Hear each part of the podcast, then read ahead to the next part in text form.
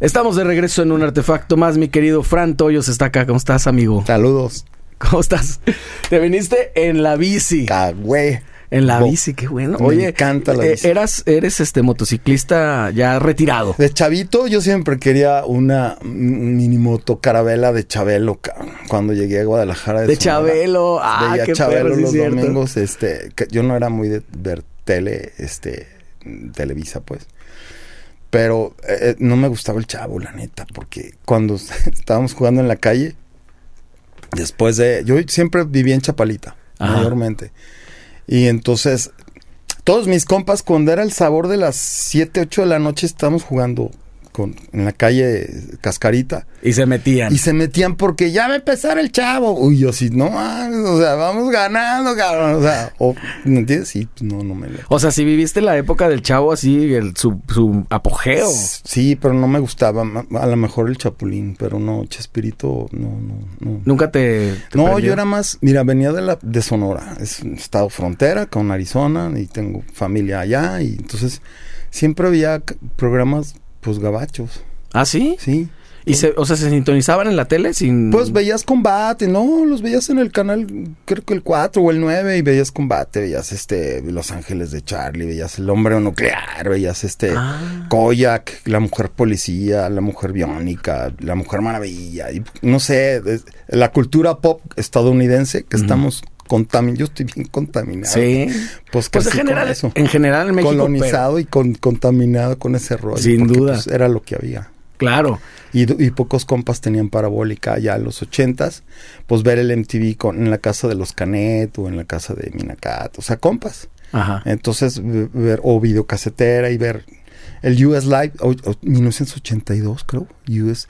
De hecho, cuando inauguraron MTV, yo estaba ahí sentado en la sala de, de, de, de- de un camarada de, de, de Chapalita y estábamos viendo tan, can, can, el astronauta, ya Claro, sabes, sí, con sí, la sí. banderita, que era un súper, pues era como, era lo que había. Y antes, años antes, era ir Chapalita era una colonia muy de gabachos. O sea, veías mucho veterano de Vietnam, qué sé yo. Vans con elevador desde el 76, 75. Y yo decía, órale, una van con elevador para bajar la silla de ruedas. Y andaban en la silla de ruedas por Chapalita. No había tanto carro. Había una librería que ahora es Gonville que se llamaba Sandys. Entonces la única forma era como que cooperarnos entre dos güeyes que, que- que- o sea, la lana, para comprar la revista de Guitar Player, Modern Drummer y cosas así. Para enterarte y luego ya ibas al puesto y comprabas Conecte, otras revistas, ¿no? Para enterarte. Es que qué brutal, porque tú me llevas 10 años. Eres 6, 8. Yo soy cinco 7, pisos 9. y cinco escalones. Sí.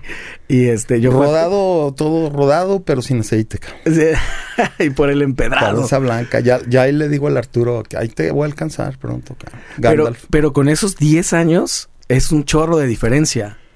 Aunque yo siento más diferencia de mi generación con la de mis hijos, que obvio yo les llevo 30 años, pues, pero, Oh. pero creo que actualmente ha avanzado mucho más rápido. Nos tocaron muchas cosas medio parecidas. Sí, porque tu generación viene muy de la mano con la nuestra. A ti te tocó más bien el... Yo creo que en tu adolescencia era el grunge. Sí, tal cual. Y a mí me fascina el grunge. ¿Sí te gustó? Me encanta. Porque mucho de tu generación lo detestó. No, yo te voy a decir que no, yo no escuchaba, por ejemplo, lo que muchos escuchaban de... Como Arturo, que Tin Liz y cosas así. A mí, a mí, a mí no me... Yo no oía mucho Ozzy Osbourne y Black Sabbath. Pero sí escuchaba Led Zeppelin. Sí escuchaba ACDC, Iron Maiden, eh, Judas Priest, Saxon. am, y luego los de Heart, que eran, o sea, eh, bueno, el grupo Heart, Ajá. canadienses, pero también Def Leppard, Van Halen, este... Pues yo, yo- mira, yo soy bien... A mí me gusta de todo, nomás como que la música agropecuaria no te la vengo manejando muy Ya bien. Y eso que soy norteño, güey. Y, A mí claro. me gusta la norteña, pero la banda como que no. El norteño, que yo he escuchado un concepto ahora que es el norteño clásico, que es el, el que a mí me gusta también. O sea, estás hablando de los cadetes de Linares. Ándale. Y Ramón Ayala. Ramón Ayala, este... ¿Cómo se llama? Cornelio Reina. claro. eh, Lorenzo Monteclaro. Ajá. ese qué bárbaro la voz, que dónde la coloca el Sí. güey, o sea, pero yo oí eso mucho en la prepa. Yo en la prepa no la hice aquí. Aquí llegué, hice la primaria en Guadalajara. Y pues en mi casa era inglés sí o sí. Mi jefe hablas, o sea, tienes que ap- aprender y todos en la casa. Y entonces estuvimos en el colegio británico. Ok. Eh, aquí, ahí El mismo, el que sigue en López Mateos. López Mateos, sí. ¿Cuántos Yo vivía a la tiene? vuelta. Donde vivía la Kenny, vivía ahí a dos, tres calles Chapalita. en Chapalita. Entonces, pues era inglés sí o sí, ahí nos zampaban dos tres horas de inglés diaria. Entonces, y luego aparte mi papá tenía conversaciones por teléfono y yo lo escuchaba, lo escuchaba. Lo escuchaba. Mi papá mm, estudió medicina en la autónoma, era en su época, no, no entrabas a la Universidad de Guadalajara. Ahorita creo que sí, los de fuera pueden estudiar en la UDG, medicina, y a mi jefe le tocó en la autónoma. Y pues ya conocí a mi mamá, todos se casaron y se fueron a Sonora a vivir. Y cuando mi jefa no es de calores, ni yo. Yo paso, cabrón, con el calor. Está cabrón.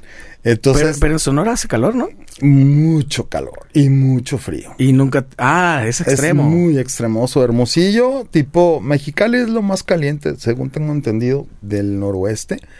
Pero, pero sí, yo en la prepa, este, pues no, el bachillerato era de dos años que me tocó a mí allá. Aquí era de tres, en las cinco, en las siete, en donde te tocara. Sí. y de ahí me fui, me fui de mochilazo para Phoenix. Así ¿Cuál- de baquetón, nomás. ¿Sí? ¿A, a qué edad? En el 85. Que tenías, a ver, haz la matemática y si, si, si te en el sirvió la prepa. 85 tenía 17 años o qué? Sí, 17 años. ¿Y te fuiste para allá cuánto tiempo? Sí, sí me aventaba, pues me estuve como ocho meses y luego ya supe qué hacer. Y me vine a estudiar, a querer entrar a aviación con los guachos, con el- la FAM. Y pues no entré porque como verás, te- tengo un ojo, no, no, o sea, tengo el ojo bien, pero sí me pegó un cohete aquí y me lastimó la retina. ¿Un Pues, cohete? eh, un buscapiés me pegó en una, en una kermés y no vi el, el buscapiés y llegó directo, me pegó en el pómulo y me lastimó la retina. Entonces veo una, veo, veo con el ojo, pero una nubecita ahí. Ahora. Y en la FAM no, pues tienes que estar 101% apto. Claro. Entonces, No este, te la fían así con Sí, poquito. y estudiar en el ITAC, o sea, en la, ah, en la civil, pues sí, te cuesta un billete. Y pues yo no tenía, en la casa no había así mucho recurso como para estudiar. Entonces tuviste que renunciar a ese sueño. Sí, el plan B fue música. Era el plan B. Sí, siempre. Es que yo toco desde los ocho años. Ocho. Tú eres de esta, de estas, de este sector que sí empezaron muy chavos. Pues mira, mi jefa tocaba el piano. Mi papá tocaba el piano. Pero a mi papá no le gustaba tocar el piano porque lo enseñaron como que a huevo. Ajá. Pero mi jefe desde la secundaria o prepa, allá en Sonora, tenía trío. Y yo lo primero que empecé a tocar en mi vida no fue rock, fue bolero. Ok. O sea, mi jefe, la costumbre de los sonorenses es carne asada los sábados después del béisbol o softball. Mi papá, yo juego también béisbol desde los ocho años, soy súper fan. Y ahorita ya no puedo moverme con este paquete, con el estuche, y no es lo mismo. Claro. Pero, por ejemplo, compas que conocemos en común, como Galo, como los, los Santillanes, son beisbolistas, güey. Y eso sí. Y son también- caballos. Y aferrados. Son caballos, Chemín eh, cachea muy bien, este, el Tibu, en parador en corto, este, todo, o sea, es un, de- esa es otra pasión. Fíjate que mucha gente me dice, güey, tú eras muy buen catcher. Yo era polifuncional. Y, y de los amigos míos que jugaron en, en Tabasco, en, en, en Zaraperos, en Rieleros, y, y que sí fue, jugaron pro, sí me decían algunos, güey, tú ibas muy bien, pero pues la música me ganó. Claro. Sí, Y en unos años, además, se te secuestró unos años importantes que es, o se los dedicas al deporte o a la música. Sí, totalmente, porque, bueno, cuando ya no entro los- al colegio del aire, pues plan B, y, y- pero sin, sin ninguna... Pues no más, sí que no me agüité tanto porque no entré a, a- a- a la escuela del aire, al colegio del aire. Ajá. Pero dije, a mí me- siempre me ha encantado la música. Entonces, pues yo tocaba acordes, cejilla, o sea, cosas de, ya sabes, hasta de peluquero, pues. Sí. Fue la, mi instrucción fue, mi papá fue el primero que me enseñó. Pero el, pero en el bolero está toda la armonía. Sí, bueno, si ah, empezamos a hablar de guitarristas, eh, para mí el, el más picudo es el guitarrista requinto de los, de los Tres Reyes, que ese es Gilberto Puente. Claro. Y después yo creo que Chemín Correa. Ese es, ese es Chamín. Chamín Correa. Sí. Chemín Santillán Chamín es, de- esa- es, es- es de trompeta. Ajá. Sí, pero Gilberto Puente, ese eh, era músico formal. Claro. Llámese estudiado. Sí, sí. O sea, músico, creo que estudia en Houston o no sé qué. Ah, Y mi jefe me, me decía, y mi hijo, cuando ya yo, ya como de 7, 18, cuando vayas a echar un gallo, una serenata y vas a ir por el trío allá a llevar un trío, pídeles ódiame. El güey que te toque ese- esa, esa rola de ódiame, el guapango, Ajá. Es, parece guapango, eh, este, ese, ese güey que ta ta ta ta ta ta ta ta ta ta ta ta ta ta ta ta, eh, es- esa- ese trío, contrátalo. Qué rolón. Julio Ese Jaramillo es. Eh, mm, ay, el tema es de, bueno, lo tocaban los, los tres reyes, Estoy casi seguro pero que el es- autor, el compositor, yo pienso que sí. Sí, estoy casi seguro que sí. Y no es mexicano.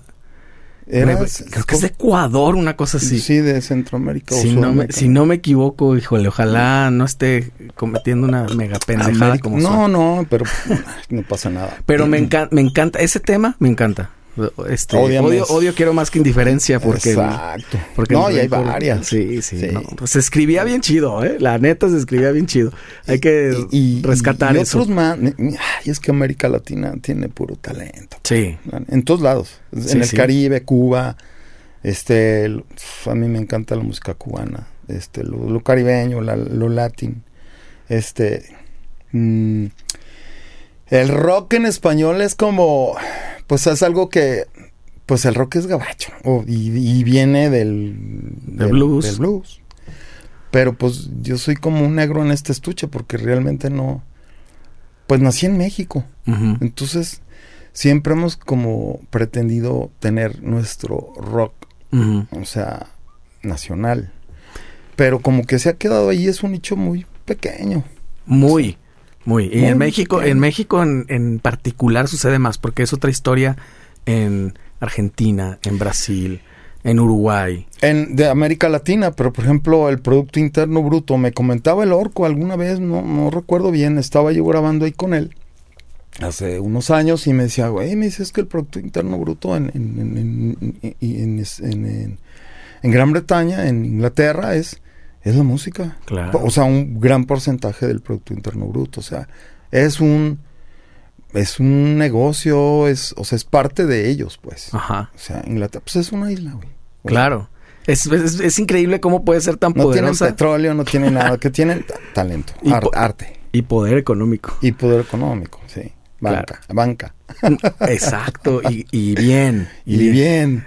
Sí, pues Y entonces eh, tu, tu acercamiento a la música fue por el lado del bolero y la, la música sí, Totalmente. sí mexicana, pero latinoamericana. totalmente sí, latinoamericana. Mi jefe no era muy de, de Beatles y esa onda. Pues él le tocó, era el 37 mi jefe. Entonces, pues él era los Panchos, los, los tríos. Este, y, y- y Infante, Javier Solís. Él me decía, Javier Solís es, es el caballo. Me decía, Claro. olvídate. Y, y sí, o sea, Sí. tenía un timbre, un- una textura a su voz muy chida. Que, Sí. que Alejandro Fernández medio se le parece. Claro. Por eso a mí cuando me dicen, no, rockero y traes la greña larga.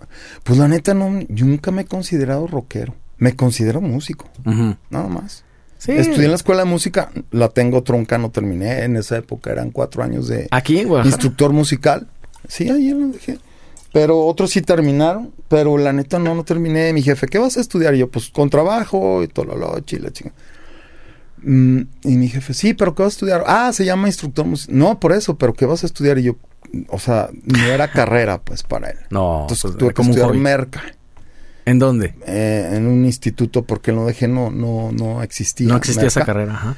y creo que ya ni existe instituto y- instituto superior de, de- de- tecnológico de estudios su- superiores no sé una madre así ya no existe era allí pues, cerca de donde está la- donde era la escuela o la rectoría que ahorita es el Musa por ahí estaba en un edificio a espaldas. Hay una gasolinera por ahí en un edificio como de cinco pisos Y ahí me tocó y pues ahí sí era como terminar para ya que no me estuvieran jodiendo. ¿Y ese sí terminaste? Fíjate, el que, el que me, me indujo a la música, este, pues no me la dejó terminar. Me enseñó, pero no terminé música. Claro. Y tengo compas que sí terminaron, por ejemplo, Luis Montes, excelente pianista. Él sí se aventó, creo que se aventó como siete años, ya, ya tipo, ya onda licenciatura y todo eso. No, la- lo que yo, cuando yo entré era instructor de música. Y había Laudero y había otra, que no me acuerdo cuál era. Pues que, la- lo- o sea, los caminos que había era como para ser maestro. Profesor, o, Eh, sí. o eso, lo que tú dices, Sí, laudero, Sí. o músico de la orquesta. Además, te, te, te soy bien sincero, entrar a, las- a la, a la escuela de música te sirven muchísimas cosas, pero muchas otras no, cuando te gusta la música popular. Claro. Contemporánea, popular, el blues, el jazz, el rock y todo ese rollo, o lo que sea, que sea, que no sea clásico o barroco o X. Porque mi, mi- el que me daba clase o instrucción de armonía, que era el maestro Polo Ramírez, ya creo que se jubiló, este, yo iba hasta su casa ya por los setenta y pelos para que me diera armonía y clases de bajo y así. Y, y en, pues, en aquella época no había YouTube para ver tutoriales y escalas y ahorita es una maravilla. Porque Sí. ahorita me meto y me clavo y digo, a ver, a ver las griegas, a ver qué está haciendo este Galeon, Mitsolidian y todo ese rollo. Pero, pero, pues porque, por, por mi totero, pues, o sea, por ver. Pero sí te sirve la escuela de música porque aprendes a leer, al solfeo, lees, escribes. Pero yo con, ya no veo, man. O sea, a mí me da una hueva ponerme a escribir y leer. Ajá. Usa papeles, es una... Este, y la verdad, pues como no ando en las ligas mayores como el caballo de Alex Gómez, que es un caballo, que le pasan los papeles y va, cabrón, un tap un po o, o Ju- o Juanito Ayala, Juan- Sí. que es otro caballo. Ese está, está Esos güeyes son top. Ya les pasan las partituras y bajan el balón, cabrón. Y a mí sí, pues yo no, no, no ando en esas, pues. Sí, no se te dio ese rollo. Pues sí, alguna vez me invitaron a andar en, en ese rollo. Incluso creo que Alex me dijo, ¿no quieres tocar allá en México? ¿Lees? Y yo sí. Allá en México, pero dije, no, como que... No, o sea, no. Como que también era O sea, ser bajista de...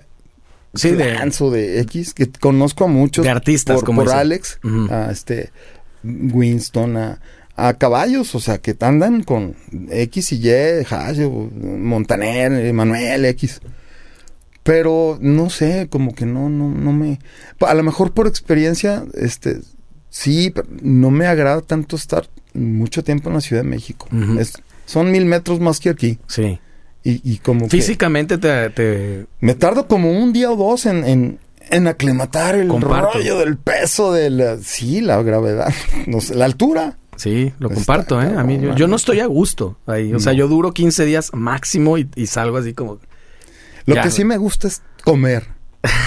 Los tacos de, de canasta, pero los que más me gustan son los tacos de michiote. Claro. Uf. Es que todo es distinto, hasta la tortilla, el la sazón, todo es diferente. Totalmente, totalmente. Digo que acá en Guadalajara se come bien. ah, no, Guan- Guan- Guanatos es este, la birria, O- eh, claro, Este, pozole, menudo, pozole, todos las los tacos. ahogadas. ¿Sí te gustan las ahogadas? Hay mucha gente que no es de aquí que no Mira, le yo soy encantan. Y por consiguiente soy bueno para cocinar. ah, ok. Sí, tú- a mí me solo. encanta comer y me encanta cocinar. Eh, cocinar es como... A lo mejor si no hubiera estudiado música, hubiera estudiado chef. ¿Ah, sí? A mí me gusta cocinar, me encanta. Y me gusta cocinar para los demás. Hay muchos músicos que suelen también cocinar. Es que como que medio se parecen, ¿no? Están... Tienen como La esta... cocina es chido. Y estar con los amigos y darles un buen vino y una cata y hacerles... Pues te digo que en la casa siempre carne asada, mi jefe. Pues, pues carne asada es nada más eso. Y, y tortillas de harina con quesadillas y una salsa molcajete y la Ya sabes. O sea, dragones. Pero ya coci- cocinar otras, otras cosas con más ondita. Digo, no tampoco platillos tan sofisticados. A mí, fíjate, por ejemplo, no me gusta salir, no me gusta andar de antro, ya tengo, soy muy de hueva. Entonces, ya, a mí lo, lo mío, lo mío, mío son las reuniones, la cenita y- o la carnita asada. Eso sí me super late. Todavía Pero las... andar en el antro, Nel, paso. No, pues ya el, el antro, te digo que me di- llevas 10 años y yo tengo ya como 10 que ya tampoco. Sí. O sea, voy y toco y listo y ya no, no ando. Sí, y adiós, va, ya a sí. dormir. Ajá, digo, sí hubo una edad en la que sí, pero... Pues ya- son ciclos, ¿no? Sí, son, son ciclos. ciclos que, ¿Qué vives? Por ejemplo, yo a Rostros entré en el... A los 22. Ajá, pues no, pues bien chavo. sí. Digo, ya te sentías grande, seguramente. Pues no, fíjate, pues ahorita me siento chavo todavía, nomás el pinche estuche. Ese es el que envejece. Pero pues, es- o sea, te- te- eres un chavo atrapado en un cuerpo decadente. Totalmente, sí, el estuche se va, te vas oxidando. Sí. Después de la escuela, ¿empiezas a, a tocar en bandas de rock? Antes Eh, de en la secu, en la secu, en la secu ya andábamos este intentando tocar este 666 de Number of the Beast, no me acuerdo, ya por tercero secundaria. Brian Adams, no, no es eso ya. Sí, Brian Adams. Este, pues to- tocábamos lo que fuese, ¿no? Que, que sonaba al Aldo Nova, este, me gustaba. Había cosas, obviamente, muy mal tocadas, pero mi vecino de enfrente tenía lira, yo tenía Mira, yo estuve en colegio dos años en el Anáhuac, pero ya como al quinto y sexto, pero todo lo demás fue británico. Y, y, y, y pues no, no me encantó. Pero en el Garibaldi me tocó a mí. Ok. Y estuve en la banda de guerra y fui tambor y fui corneta. Ok. Entonces siempre la música y luego ya tocaba la guitarra, este acústica, los boleros y todo ese rollo. Siempre a huevo era música. Y ya cuando cuando entró la secu, este compas tenían su papá había tocado una banda en los 60 o 50 fines, este la Tucita, chica, no, no Pancho, y, Carlos tocó, le, le llegó a abrir a Sombrero Verde y, y le llegó a abrir a, a Trax, que era la banda del Arturo, del Andrés y de Neto. Y eh, se llamaba Jest, la banda de ellos. Entonces era como, era, es, más, es un año más chico que yo, pero era como mi compa que, que ya andaba tocando, este, ahí abriéndole, con, con güeyes de que le llevaban siete años, pues. Era un morro de 12 años. Sí, 11, 12 años. No manches. Entonces lo agarraba el lirero, Kit, este, Kit Aguilera, y lo agarraba y lo subía aquí, y él tocando un bajo maya, y el Kit con la lira, o sea, era, era un show, era el morro ahí, pues, tocar Claro. la tucita. Y pues también ve- iba, yo vivía en Chapalita y, y Jorge Amaro y, vivían en Camino Real y, y Robert, Que es ahí, hermano, son vecinos, o sea, Sí, las, sí, las pues colonias es que están pegadas. Chapalita era como todo, hasta Jardines del Bosque y todo ese rollo. Ujú. y, y, tenían el grupo Axis. Robert y, y, y- y Jorge, y eran amigos de unos amigos míos de Los Abreu. Entonces, pues era, pues era, todos eran compas, pues. Y te me- o sea, ¿ya ¿armaron una banda o era más bien palomear entonces? no, ¿o no, no, no, no tenía ni nombre, era nomás juntarnos, poníamos el, el disco en la tornamesa de Iron Maiden o Ajá. de Judas. Y nos montamos encima y le teníamos que trepar durísimo, Durísimo. a todo el, el Fisher, a un, un- un componente ahí, más bien modular, ni existían los combos. Claro. Y a subirnos o, a- o- o- o con otros estéreos, conectarnos en, el- en los estéreos, porque pues no teníamos ni amplio. Ah, claro. Y luego pues Indie Store y, y uno que ya podía comprar un, un MX o un pedal MXR Ajá. o, un Boss y pues ahí te ibas armando como o pedías prestado. Entonces Carlos, la Tusa, mi compa, este, a veces prestaba pedales y, y- o tenía ensa- cuarto de ensayo en su casa, nos íbamos para allá y, y así. Y de hecho Hugo Rodríguez tocaba con él. Ok. Creo que Carlos lo descubrió a Hugo. Bueno, fue de las primeras bandas de Hugo. Jest Ajá. fue vocalista. Fue el segundo vocalista. Antes estuvo un gabacho. Órale. Un gabachillo de California, eh, el Jesus, o no me acuerdo cómo se llamaba. Y luego Hugo. Ajá. estoy hablando del 83, 84. Sí, no. E- ese Hugo también tiene su buen, su buena historia. Hugo Cornell es, es una pistola. Sí. Hugo. Pues yo siempre sostengo que es el- la mejor voz de rock and roll A mí también. mexicano. Me encanta. Canta muy cabrón. He tenido la oportunidad de decírselo y yo creo que sí. Y más reconocible y el mejor. Porque no, fíjate, en, en el rock en español como que no suena haber, no suele haber muy buenos cantantes. Son peculiares, pero no buenos. ¿Te das Sí, cuenta? Sí. O sea, me refiero a Rubén Albarrán, por ejemplo. Es una voz muy peculiar, pero pero buena, o sea, buen cara, cantante. perdón, pero la neta no. no me Te voy a hacer gusta. close-up. No, no. Este, bueno, Cala, a mí me gusta Cala. Es que pues, no me tiene por qué gustar todo, ni a ti no, no, tampoco. claro. Ah, No, Agustín canta ahorita ya de más que 62, no sé cuántos tenga. Este, canta muy cabrón. Sí, y aguanta todo o sea, el show, an- an- antes todo. cantaba, chido. No, ahorita yo lo oigo y digo, o será porque dejé de oírlo muchos años, porque yo siempre estoy intermitente en Guadalajara, o sea, yo me he salido de Guadalajara, de- no estoy años, y lo, he- y lo he oído, creo que lo vi hace, no sé, cinco, seis, siete años, ah, en vivo, porque no es lo mismo en un video. Y Claro. la neta, ahora le dije, el Agustín está, Agustín Calcetín anda cantando que yo como que, que mejor. que yo le quiero preguntar luego al Cala porque seguro somos parientes. ¿eh? Yo soy Villa también. Soy, Ah, soy. González Villa y él es Agustín ¿Es Villa. posible? Y yo creo que sí, porque No hay muchos Villa. No, yo sé. No hay muchos Ya no está mi, ya no está mi abuela, que ella sí se sabía todo. Creo que ella me dijo, sí, sí, están emparentados, después te digo. Y ya, Sí. se, se me fue y nunca Es me dijo. posible. Es, pues Cala era, por ejemplo, mi vecino ahí en Chapalita. Yo vivía a dos calles del Matel. en- o sea, nos cambiamos como de casa cada tres, cuatro años, mi jefe. Mi jefe Pero cerca siempre. Sí, en todo. en- en- por el Matel a dos calles y luego acá para, para donde estaba el Inter. A dos calles y luego para casa de Kenia a dos calles por 12 de diciembre, pero por árbol. Siempre fue Chapalita y, y- y después para acá, para Jardines de los Arcos, que es de Lázaro Cárdenas a- hacia las vías. Clavijero, por ahí. Sí.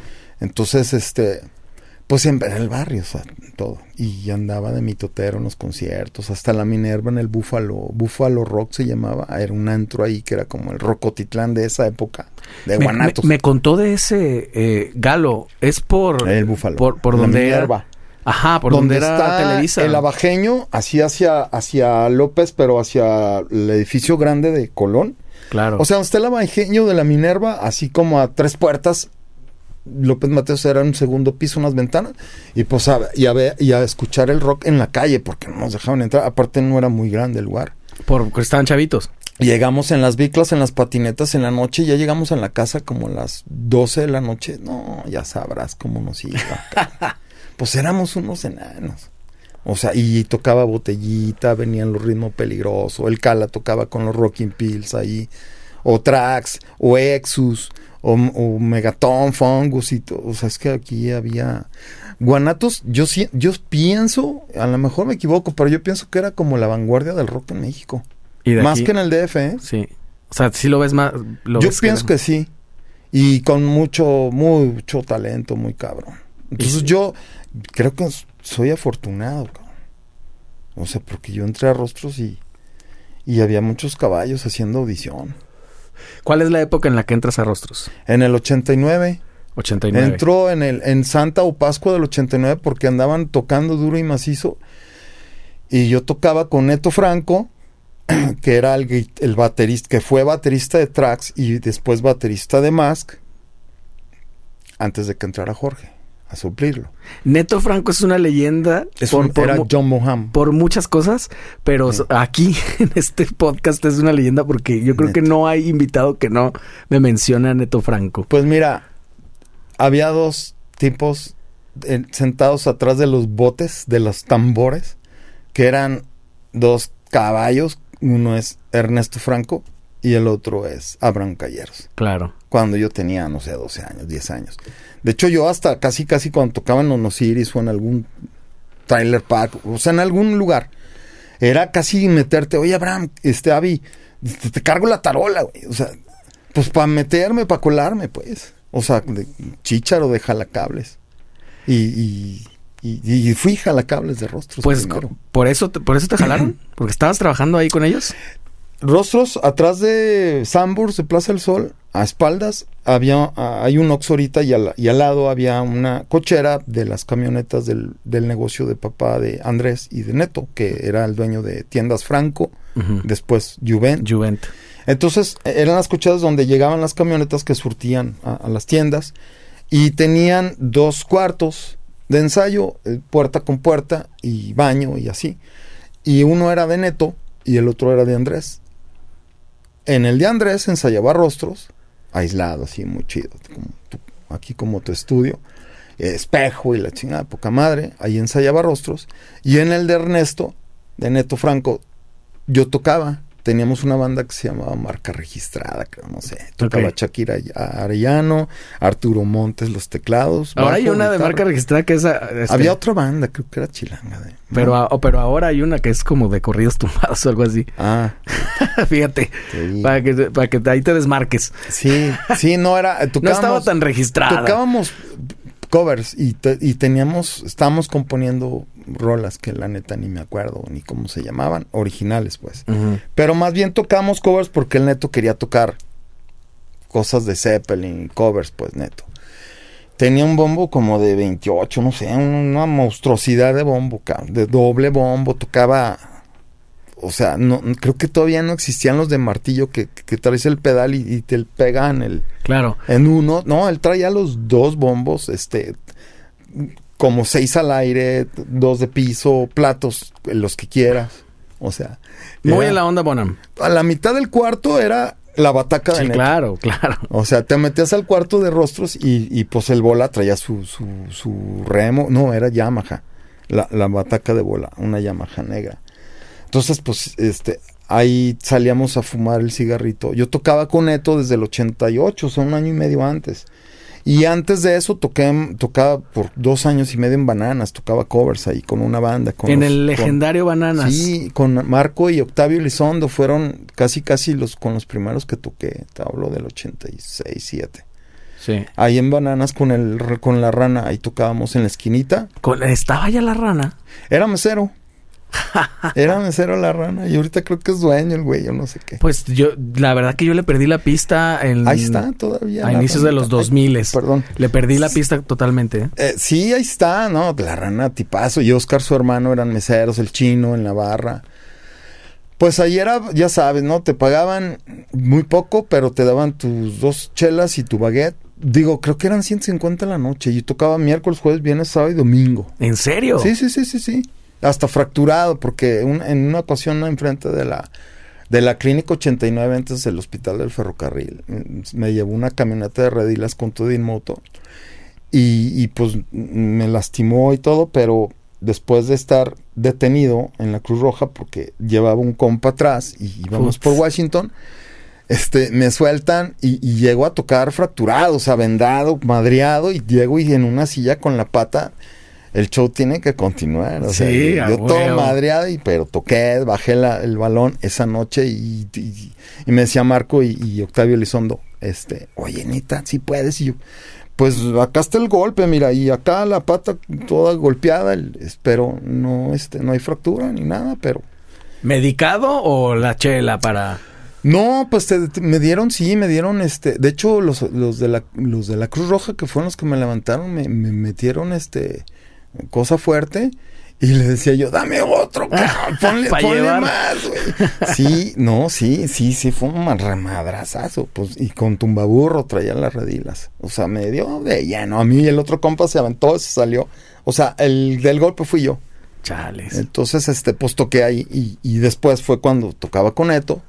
Voy y vengo, ¿no? De la historia. Ah, sí, está bien. Es que Es- agarro monte y, y con Eto tocaba. Entonces salíamos a echar el cigarrito, que por cierto ya se me antojó. Dale, dale. Y este, Aquí es donde. y, pues estaba, o sea, con una leyenda ahí tocando, ¿me entiendes? Con Eto. Entonces, por eso te digo, soy como muy privilegiado porque luego ahorita te cuento con quién más he tocado, pues puro caballo. Y, y la verdad, este, salíamos al cigarrito, a, a la cochera y pues a cotorrear con Bola, Arturo, Waldo, ¿no? Y de repente me dice, Waldo me dice, necesitamos roadies. Y yo, what the hell is that? no? secres. Y, y tú tocas el bajo y, este, secres. Ah, ok. ¿No quieres trabajar con nosotros? Y ya sale Arturo y le dice, güey, este cabrón toca con él. Y, sí, y Arturo ya lo conocía yo, pues. eh, aparte, mi jefe era amigo de su papá. Le- su papá de Arturo le vendía publicidad a mi papá en una agencia de tractores que mi papá tenía. Ok. Entonces, pues sí, le dije, sí me late. Y tenían un, a dos secres nada más, era el Bob y, y Luis, en paz descanse, Luis, Luis Hulk. Le decíamos, le decían Hulk, pero estaba bien mamey. Ok. Y este, Luis García, creo que era, amigo del Andrés. Y, y este, y le dije, sí. ¿Y de qué se trata? No, pues instalar Batac y todo, porque ya se le venían la... Iban a entrar a grabar en, ese verano del 89 el disco. ah, y, y se venía un tour y una gira porque ya tenían la... eh, O sea, tenían la de management o booking, ya tenían la agencia y estaban con la EMI Capital. Y este... Y pues, o sea, ya necesitaban gente. Y le dije, sí, va. Y entonces fuimos Roadies, el, Chucky- el mi guitarrista, el Neto no. Fui yo, otro amigo, César, este, Chakib, Luis Montes, el maestro Luis, hoy día, y este, y pues hacíamos tramoya y todo, luces y, y, y todo lo que se pueda. Yo le ponía la bataca al bola, me fijaba cuántos dedos, tan alto, o sea, para que llegaran a tocar. Entonces nosotros hacíamos todos los soundchecks. Cuando ellos andaban en, no sé, en León, en la, en el tour de radio, Ajá. nosotros estábamos haciendo el soundcheck. Mm, Y pues ya me la sabía yo. Yo me, me sabía quiero más, que el fin. O sea, el disco de Montana, todo. Completito. El disco de Disparado, todo. Que es cuando entra Bola en el 86. El disco de Abre tu corazón, como yo las veía que ya estaban tocando rolas de Abre, de Abre tu corazón, el rap y todo eso. Después me dieron el disco Arturo o el cassette por ahí de me lo regalaron por ahí de noviembre, creo que salió del 89, salió ese disco, noviembre, a fines de año, salió Abre tu corazón. Entonces, este, pero Waldo ya tenía un año y medio en Guadalajara y Waldo, el bajista, tenía que regresar a Berkeley a terminar su carrera. Él, él es de, de El Salvador. Salvadoreño, el maestro. Muchos músicos salvadoreños que conozco muy buenos. En El Salvador, Ah, sí, hay sí. muchos salvadoreños en Estados Unidos, en Nueva York, en, en California, muchísimo, muy buenos. Este, no, Waldo es de onda, anda salsero, este, fusión, Top. sí, o sea, Waldo caballo, o sea, y luego después, cuando me dice, en diciembre del 89 me dice, yo me tengo que regresar, porque pierdo mis créditos. Audiciona. Y yo, estás loco, le digo, sí, audiciona y yo ya me voy. Y creo que audicionaron a, creo que a mi, a mi querido maestro Richie, a, a- a- pues a varios, o sea, varios caballos también. Y yo, no, no, le digo, ¿yo, yo qué? Güey, tú te sabes todas las rolas, me dice. Y cuando yo te he oído tocar los soundchecks cuando llegamos, cuando estamos, yo te he oído. Y yo, pues sí, pero con tu equipo, cabrón. Chivajo, madre. ¿Qué Él- traías? ¿Qué traías? ¿Te acuerdas? Traía un Fender mm, que prestado y traía un bajo japonés Dixon Explorer. Ok. O sea, y muy, muy, nada que ver. Pues Waldo traía un, un jazz bass negro, este, Squire. Pero sonaba, que es el que tengo ahorita. Yo hoy día tengo otro. Me compré uno parecido al de él. Ah, ok. Pero el de él sonaba. Y la onda del slap, o sea, yo lo miraba, yo por reflejo tocaba el slap, le decía, ¿dónde le das? No, pues aquí. Y cómo chicotea así así. Entonces, prácticamente él me pasaba tips. Nunca me dio clase. Yo me fijaba, me sentaba a verlo, a calentar antes de. En los ensayos de ellos. Y, le- y lo veía y lo veía. Y la postura de la mano y la postura acá. Cada quien tiene su ergonomía, obviamente. Pero Claro. yo veía como. Él tocaba el bajo arriba. No lo tocaba acá como muchos, Más ¿no? rockero. Él arriba, pa, pa, pa, tipo el Mr. Pink, Ajá. ¿no? A mí era mi ídolo Mr. Pink y, y Geddy Lee, ¿no? Ajá. Este, Amalaya, ¿no? Tocar como esos güeyes. Pero lo veía y por lo pronto las rolas de rostros, pues las tocaba tal cual, las tocaba.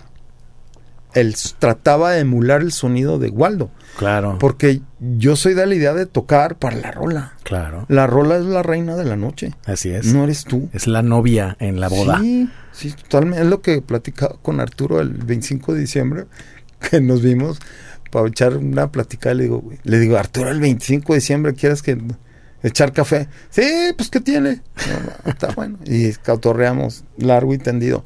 Y, y tocamos este punto, le digo, es que, es que le digo, la neta, la, la reina de la noche es la rola. Yo, y él toca para la rola, yo también. Jamás he hecho un solo. no me gustan los solos. Debajo. Ya, yo soy un timekeeper. Ujú. O sea, no me gusta hacer co- como que pa' qué. Claro. O sea, a mí me gusta el sonido de Yo oía mucho, por ejemplo, en los 70s y a principios de los 80s a Fleetwood Mac. Eh, este, este John McVie era como un referente, o McCartney. Claro. eh, lo- con los Wings. Porque creo que primero escuché a los Wings y luego creo que me acuerdo que escuché a los Beatles. Ah, sí.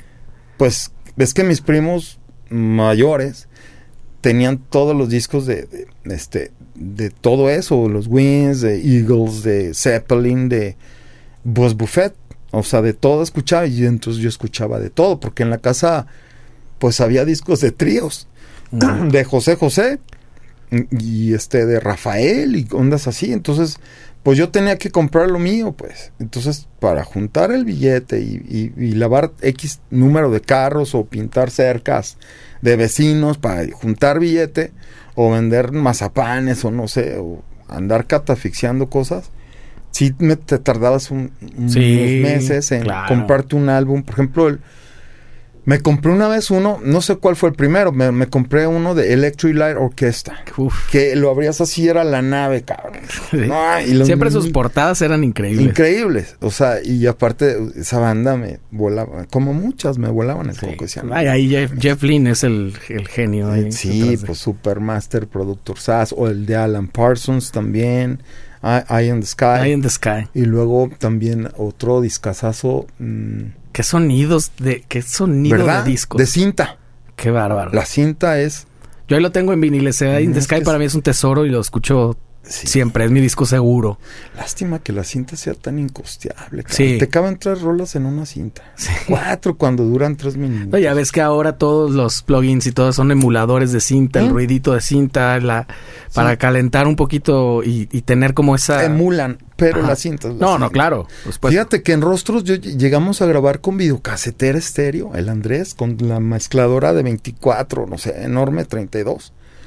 Y, y, a, y a cinta VHS. ¿Ah, sí? Y sonaba aquello. Sí, suena chido. Ahí con Abraham hicimos varios demos, este, así.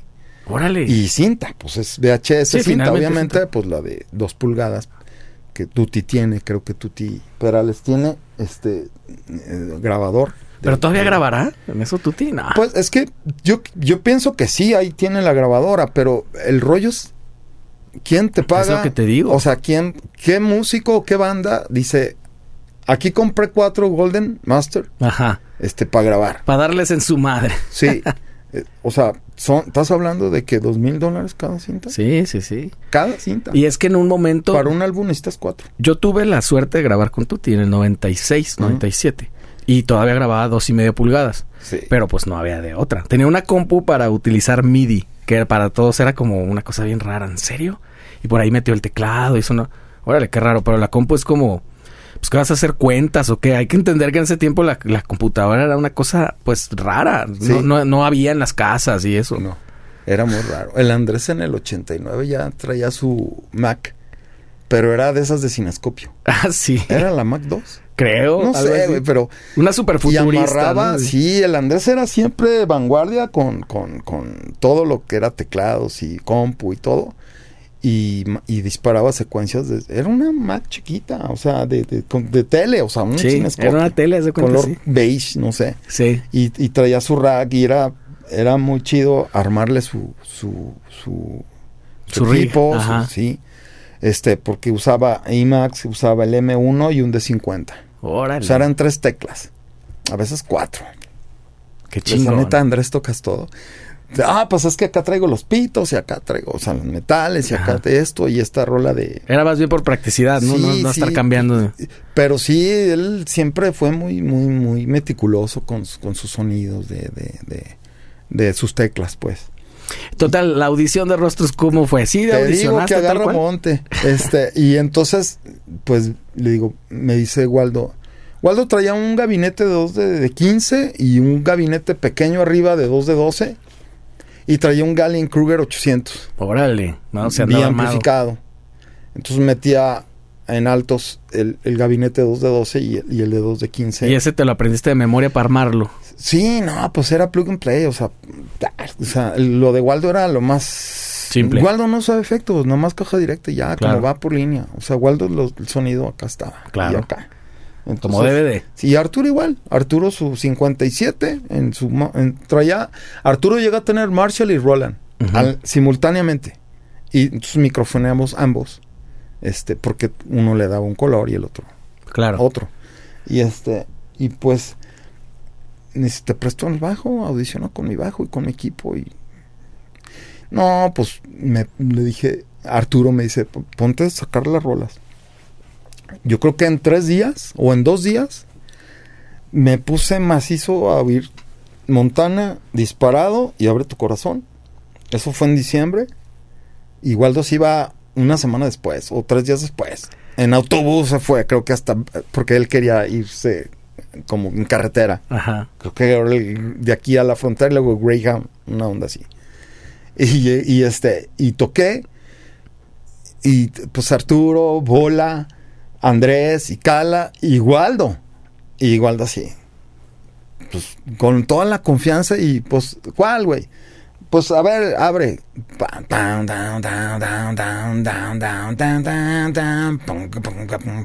Y bola, pues es madracerazo, pero fabuloso, así, ¿no? Y, y, y, pues ya, y el Arturo, a la media, a la media rola, ya, güey, ya, ya. Este, a ver, este, soy lo que soy. Este, o sea, esquizofrenia, quiero más. Y Arturo como a la cuarta, quinta rola dice, ya, cabrón, este, ya, no mamen. Y porque Arturo ya me había visto hacer soundchecks, o sea, o cuando llegaban, estábamos tocando. Era más como el trámite de hacerla. Sí, pero Arturo dice, ya, güey. Y Arturo como que ya estaba medio harto de estar, este, audicionando y así como que, o sea, ya, como que ya estaba en su límite. Dice, ya, güey, ya. Ahí el, el- o sea, los que me, Arturo prácticamente me descubrió y a muchos otros músicos. Sí. Al Bola también y a Jorge y... A. Arturo es un headhunter. Sí. Sí, o sea, ese cabrón. Y entonces me dio toda la confianza Arturo. Y con Arturo he hecho muchos proyectos a lo largo de la vida. Después de, de- de entrar a Rostros, como al año hicimos una banda, o a los seis, ocho meses hicimos una banda que se llamaba The Band. Ajá. Con Abraham Calleros, Arturo, Chaquibra ya en los pianos y yo en el bajo. Ay, güey. Y tocábamos en Ciros covers de Genesis, este, de Joe Cocker, este, Elton John, cosas, rolas que casi nadie toca. Ajá. O sea, Abraham se ponía exquisito y agarraba el- la lista y decía, pues esta de Elton John y esta de um, Supertramp, este, y Abraham canta bien chingón. Sí, también. Bien, y, y toca la lira. Entonces, de hecho, quisiera que estuvieras aquí, es de él y del Cala. Ajá. Entonces, o sea, pues era como un Dream Team, cabrón. Sí, pues por eso el The nombre. Band. The Band. The Band. Sí, como, como aquel, aquella banda que Sí. hubo. Eh, ¿Cómo se llamaba? Bobby. Robert, Robert, Robert Robertson. No me acuerdo quién era los... Pero era puro picudo. Y después tuve otra banda con Arturo que se llamaba Tango Negro, que no era una banda, era un tablao. Y, y empezamos en la época del 94 a tocar, ¿te acuerdas de los unplugs, no? De Stone Sí. Temple Pilots, unplug de Eric Clapton, unplug de Eagles, unplug de esto. The Keys. De- sí, todo un plug, ¿no? Noventas. Y, y entonces Arturo me dice, oye, pues este, mi carnal tiene una- un bar ahí por galerías, por el Jimmy's, ahí, eh, creo que es la Lazuli, el Atlanta Sports Bar, y este, y hay que tocar y la chingada, y pa- ¿no? estar ahí. Estaba muy fregón el bar. Y este, y empezamos a tocar puros unplug, o sea, el guitarra acústica, Raúl Huerta, maestro, otro sensei. Raúl Huerta, Sí, claro. es este también sensei, pesado, caballo. Y el, el Arturo, Raúl y yo. Así empezamos. Y yo, pues, con Tololoche, con bajo. Y ellos con guitarras electroacústicas de cuerdas de metal. Sí, el sonido unplugged en Sí, TV. y yo cantaba unos, Arturo cantaba otras y Raúl cantaba otras. Cada que canta de pocas, el Raúl. Y luego eh, empezamos a, a- a meter Otmar Liebert, eh, Gypsy Kings, Ketama, o sea, flamenco, rumba. Órale. Rumba, bueno, de los cincuenta y tantos palos del flamenco, pues tocamos la más, creo que la más fácil, que es la rumba. Pero sí llegamos a tocar tangos, tanguillos, bulerías, alegrías, o sea, tomatito, camarón, pero ya esos son caballos del flamenco que no cualquiera toca. Y luego con cuerdas de metal, o sea, ¿cómo? Sí, Entonces, sí, sí. estos con púa y toca. Bien rockers, pero No, y sonaba de poca. Sí, sonaba chido. Sonaba súper chido. Y este, y ese, ese otro proyecto tuve con Arturo, bueno, con Rostros. este, de van, tango negro. Y este, y, y bueno, pues entré. A Volviendo rostros. otra vez para atrás, entré y ya me quedé y pues ya se fue Waldo. Y, y, en- y mi primer fecha fue creo que en Aguascalientes en enero del 90 y estaba Bola todavía, no, todavía no se iba a México. Me tocó Bola, Andrés, Cala, Arturo y yo. Después se sale Bola y Arturo a los, no sé, a medio año del 90 se salen. Este Arturo se metió a estudiar eh, su rollo, a terminar, no sé, a, a hacer sus cosas. Sí. Mm, Creo que teología mm, se aventó. Y Bola se fue para México. Ajá. Y de ahí en delante, pues entra otro caballo cabrón, en la bataca. Ujú. Mm, compadre Abraham, Nada este más. suple a Bola. Y dije, no más, cuando lo veía llegar, dije, chale, cabrón. Uts, uts, Reto, ¿no? Y Abraham, no, bien tranquilo. No, Pachito, no, güey, tú dale aquí, mira. Ahí, sígueme el bombo, sígueme, ahí, las negras, ¿no? Ahí, tum, corcheita, pum, pum, pum, pum. Y pues sí, aprendí un chorro. Después, Jorge Amaro nos hizo el paro en algunas tocadas, o en una o en dos, en Guanajuato, en... Y también eso era un agasajo tocar. Es que cuando tocas con caballos así, dices, wow. O sea, todo es fácil. Sí, la neta O sea, sí. tú nada más ti- timing, o sea, Pues reloj. como dices, luego que la escuela no se, no se logró como tal así formal, pero esa es una escuelota, porque Total. igual igual platicabas que no había YouTube y estas cosas, pero tus tutoriales era estar viendo directamente a, a Waldo, ¿no? O sea, Sí, ver a Waldo y escuchar el sonido, ver el toque, ver este... Y aparte me, me, me pasaba muchos tips de, o, o bandas. Este me decía, me regalaba un cassette. ¿Ya viste esta banda? Y yo los oye que traías, traían el Wallman todavía, creo, en ese entonces. Apenas estaba saliendo el CD. sí, Y me pasaba de los Yellow Jackets, ajá, un cassette, le encantaba, The Ripping Stones, Yellow Jackets, onda fusión y Chicorea. Y de repente me regalaba uno de Simple Red. Este, y yo ya, o sea, me, me decía, escucha esto. Y escucha el otro. Entonces, Este- claro, pues también curaba la música por ti, ya Sí. te ya te Arturo, tengo tres dis- dos discos de Arturo que todavía no se los regreso del 90 de Ecstasy. ya te los regresará mi querido sí, Arturo. Sí, ya se los voy a regresar, ya, ya le dije. De, Ecstasy. Ecstasy Lemons también. and Orange y tengo el de el Wire, no me acuerdo. es de- uno es del 70 y- el 78 y el otro es del lo- n- 90 y Esa algo. banda influenció muchísimo al, al rock. De, eh, que de alguna manera está ahí como, como oculta, pero digo, todo Caifanes, por ejemplo. Yo, le- yo a veces escucho mucho música de, de antes, pues. Porque digo, llegué a la conclusión de que creo que ya está todo tocado. Sí, ya está todo hecho. sí. Y- Se está y- re- nomás regresando, es un me- remix. y me encanta lo de antes.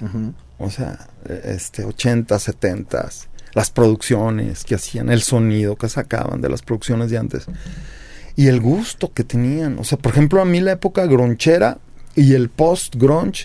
Por ejemplo, hay una banda que me dice, "Neta, ¿te gusta esa banda?" Ni, ni pareciera que te gustara. Se llama Papa Roach. Ah, claro. Ya es nu metal, digamos, ¿no?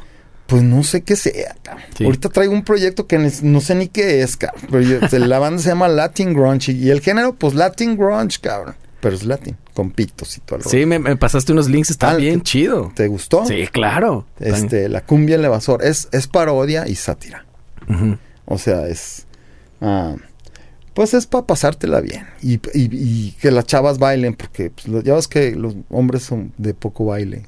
Algunos. Y dicen que los músicos tienen dos pies izquierdos. No, yo no, a mí sí me gusta ¿A ti te gusta bailar? Puta, me encanta. Y no sé bailar salsa, pero me muevo perfectamente, pero sí hay pasos como establecidos. El que sabe bailar se lleva a todas las chicas, eso es...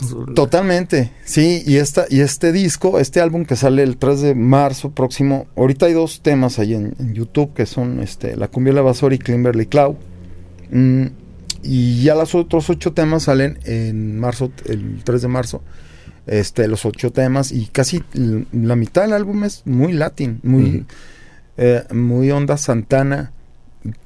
Traigo saxofón, trombón, trompeta, pianos, órganos, guitarra limpia, guitarra sucia. La quise ensuciar gronchero, o sea que no sé tú que lo oíste si es así como el sonido medio pues medio noventerón. Sí, pues es que finalmente también era un poco una reminiscencia de lo que se había hecho en los setentas y esto cuando la distro estaba en evolución. Exacto. O sea, a veces era muy fuseada Sí. y a veces era nada más con mucho gain Sí. y a veces hasta limpiezón, como también Sí. tipo tipo Hendrix. No sé qué, no sé qué tanta tuve que fotografiar y, y- y apuntar los, los presets porque luego se me olvida. Yo no soy o sea, toco la guitarra, pero pues yo mayormente toqué el bajo, pero pues para componer agarro el, el- el controlador para algunas cosas, pero para algunas eh, empiezo con la lira y, empiezo a hacer estructura, ¿no? Verso, coro, puente y así. Pero este, me compré un juguete maravilloso que no lo cambio por nada. A Es- ver. Se llama Nux Ajá. MG300 de impulsos, de IRs. Ah, claro. Estoy feliz con ese pinche pedal, man. Está buenísimo. Es una locura eso de los impulsos, porque Está como te, ahorra todo, Pues ahí traigo todo. ¿sí? O sea, traigo, ¿qué quieres? Short, y, y traigo dos botones, dos switcheras y estoy, neta, digo, a los guitarristas, ya ves que Arturo es de carritos, Arturo Sí. de voz y sus, co- sus cochecitos, ca- sus Old carritos. school. Y old school. Y, y la neta le dije, "T- fíjate que me compré este y suena bien chingón, cabrón. Y me dice, ah, Pero todavía no da el salto, ¿ah? pues es que Arturo es muy práctico. Aparte es el sonido de Arturo. Claro. O sea, sí, quítale eso y, y- pero sí lo puedes emular con los impulsos, Pues porque sí. lo- por- esos son. Pues es Sí. nada más como decidirlo. Sí, o sea, y ya te quitas de broncas de traer tanto pedalero Y luego el, el power supply de, de- de- el voltaje. Y con ese, nomás ya nomás traes una cajita. Y vámonos, cabrón. Empiezas a, a hacer tu, tu, tu, tu librería y uno, dos, tres, o sea, que yo, este, no, yo estoy usando los de fábrica, ni siquiera, eh, eh, nada más un, un preset de fábrica lo modifiqué. ¿En Nada serio? más uno. O pero sea, todos me gustan. Sí vienen buenos. Sí, digo, Sí. ¿a quién le muevo? Pero Fran, si suena bien, está bien. Exacto, a mí me gusta. Yo soy igual que Arturo, menos es más, cabrón. Claro. No le pongas que luego lo ensucias y le das en la torre y luego resetear y volver, no. Y este, ¿y en qué íbamos? Oye, ¿en qué momento te sales de rostros? ¿Te invitan a salir? ¿Qué pasa? Mira, la primera vez entró, en- te digo, como te platicaba en enero del 90 y después, este, pues entran y salen. Abraham, sale, sale, sale Bola, sale Arturo, Pues hasta el entra mismo Abraham, Arturo. entra de guitarrista Gerardo García, que ese, ese es una institución también en la música, es músico formal, el, el término en Berkeley también, estuvo con Waldo, Este es mus- mm, mm, commercial music se dice, creo que es la carrera de ellos allá, Waldo también. Pero en Berkeley, no Fermata, Berkeley, en Boston, o sea, donde es la escuela. Claro. Y, y Gerardo, en, en la época de los ochentas, principios, mediados, tocó en una banda que se llamaba Punto y Aparte con Abraham y Sí. con Waldo, que se llamaba así, Punto y, y cantaban en inglés con Pato Alorda. Sí. Y Gerardo fue guitarrista también de, de- de- de paso en los noventas. Y entonces entraban y salían. Mm, Y luego Felipe State entró el año siguiente, Nada más. otro caballo. Sí, O sea, no, nos la andamos rolando eh, Kenny, Bola, este, ya el Bola ya estaba en México y luego a Rostros y, y- y tocó un rato, como, no sé, seis meses quizás, con Rostros, pero con Kenny, pero con varios, ¿no? Y luego ya después creo que salió, eso ya en el 92 creo que se volvieron a juntar los enanos y, y ya pues se fue para allá a armar la- álbum nuevo y, y gira y todo el rollo. Que les fue increíble, ¿no? Pues ya, yo creo chido. que el- tal vez la mejor época. Porque una, un putazo había sido en los ochentas, pero tuvieron otro levantón bien cabrón Totalmente. en ese tiempo. Y una muy buena banda. Estás hablando del disco, puede ser Big Bang y esto. Yo creo que de- fue Big Bang, fue en el 92 cuando se volvieron a reunir. Sí, que es Sí. lamento Y boliviano. vinieron a, a. Guadalajara a tocar y tocaron en el Escándalos, en el estacionamiento. Mariano Otero a- para delante de la Kodak. Ahí, ahí los llevaron a tocar. Ahí sigue ese lugar. Sí, ahí está, y era muy buen lugar. De, yo ahí hacía suplencias de, de Raflex con... Me hablaba el Carlitos Marza y me decía, ah, güey, este, no pueden Raflex, puedes tocar. Y yo, sí, que tocan covers. ¿De qué? Pues de, de este y este. Y hasta de Talía, cabrón. Y, y estaba Corina Ascanio también ahí. Ah, claro. Ya la mi- tuve mi aquí amiga también. Corina, sí. Este, y, y, y, pues Richo estaba muy chavo todavía, pero pues yo sí, yo les hacía el audio. A mí siempre me gustaba moverle los botones. ¿Ah, sí? Sí, también. Y ya en Texas estudié ingeniería en audio, pero por ahí del 90, este, con Magú, con Mauricio Ramírez, máster, Ah, otro claro. caballo. Sí. Este, también tenía un instituto por ahí de 88, 89 o 90. Dynamics. Sí. Y daba clases de audio y estuvo el rostro, Armandito. Armandito fue, fuimos este compañeros de, Ah, sí. de Jalacable los dos, sí, Armando, en la época que yo estaba. Cuando iniciaban el rubro del secre o del, del, del roadie. Era espectacular porque yo cuando ya entra a, a tocar, y yo a veces me iba mejor con ellos en la en el camión. Para cotorrear. En el- eran como tres toneladas y ahí va todo el equipo. Y como que todavía no dejaba la inercia de andar con, con Bob y con el Armando y con César y con Luis. Y nos aventamos, si tenían que tocar mañana, en la noche, salíamos este, la madrugada de hoy.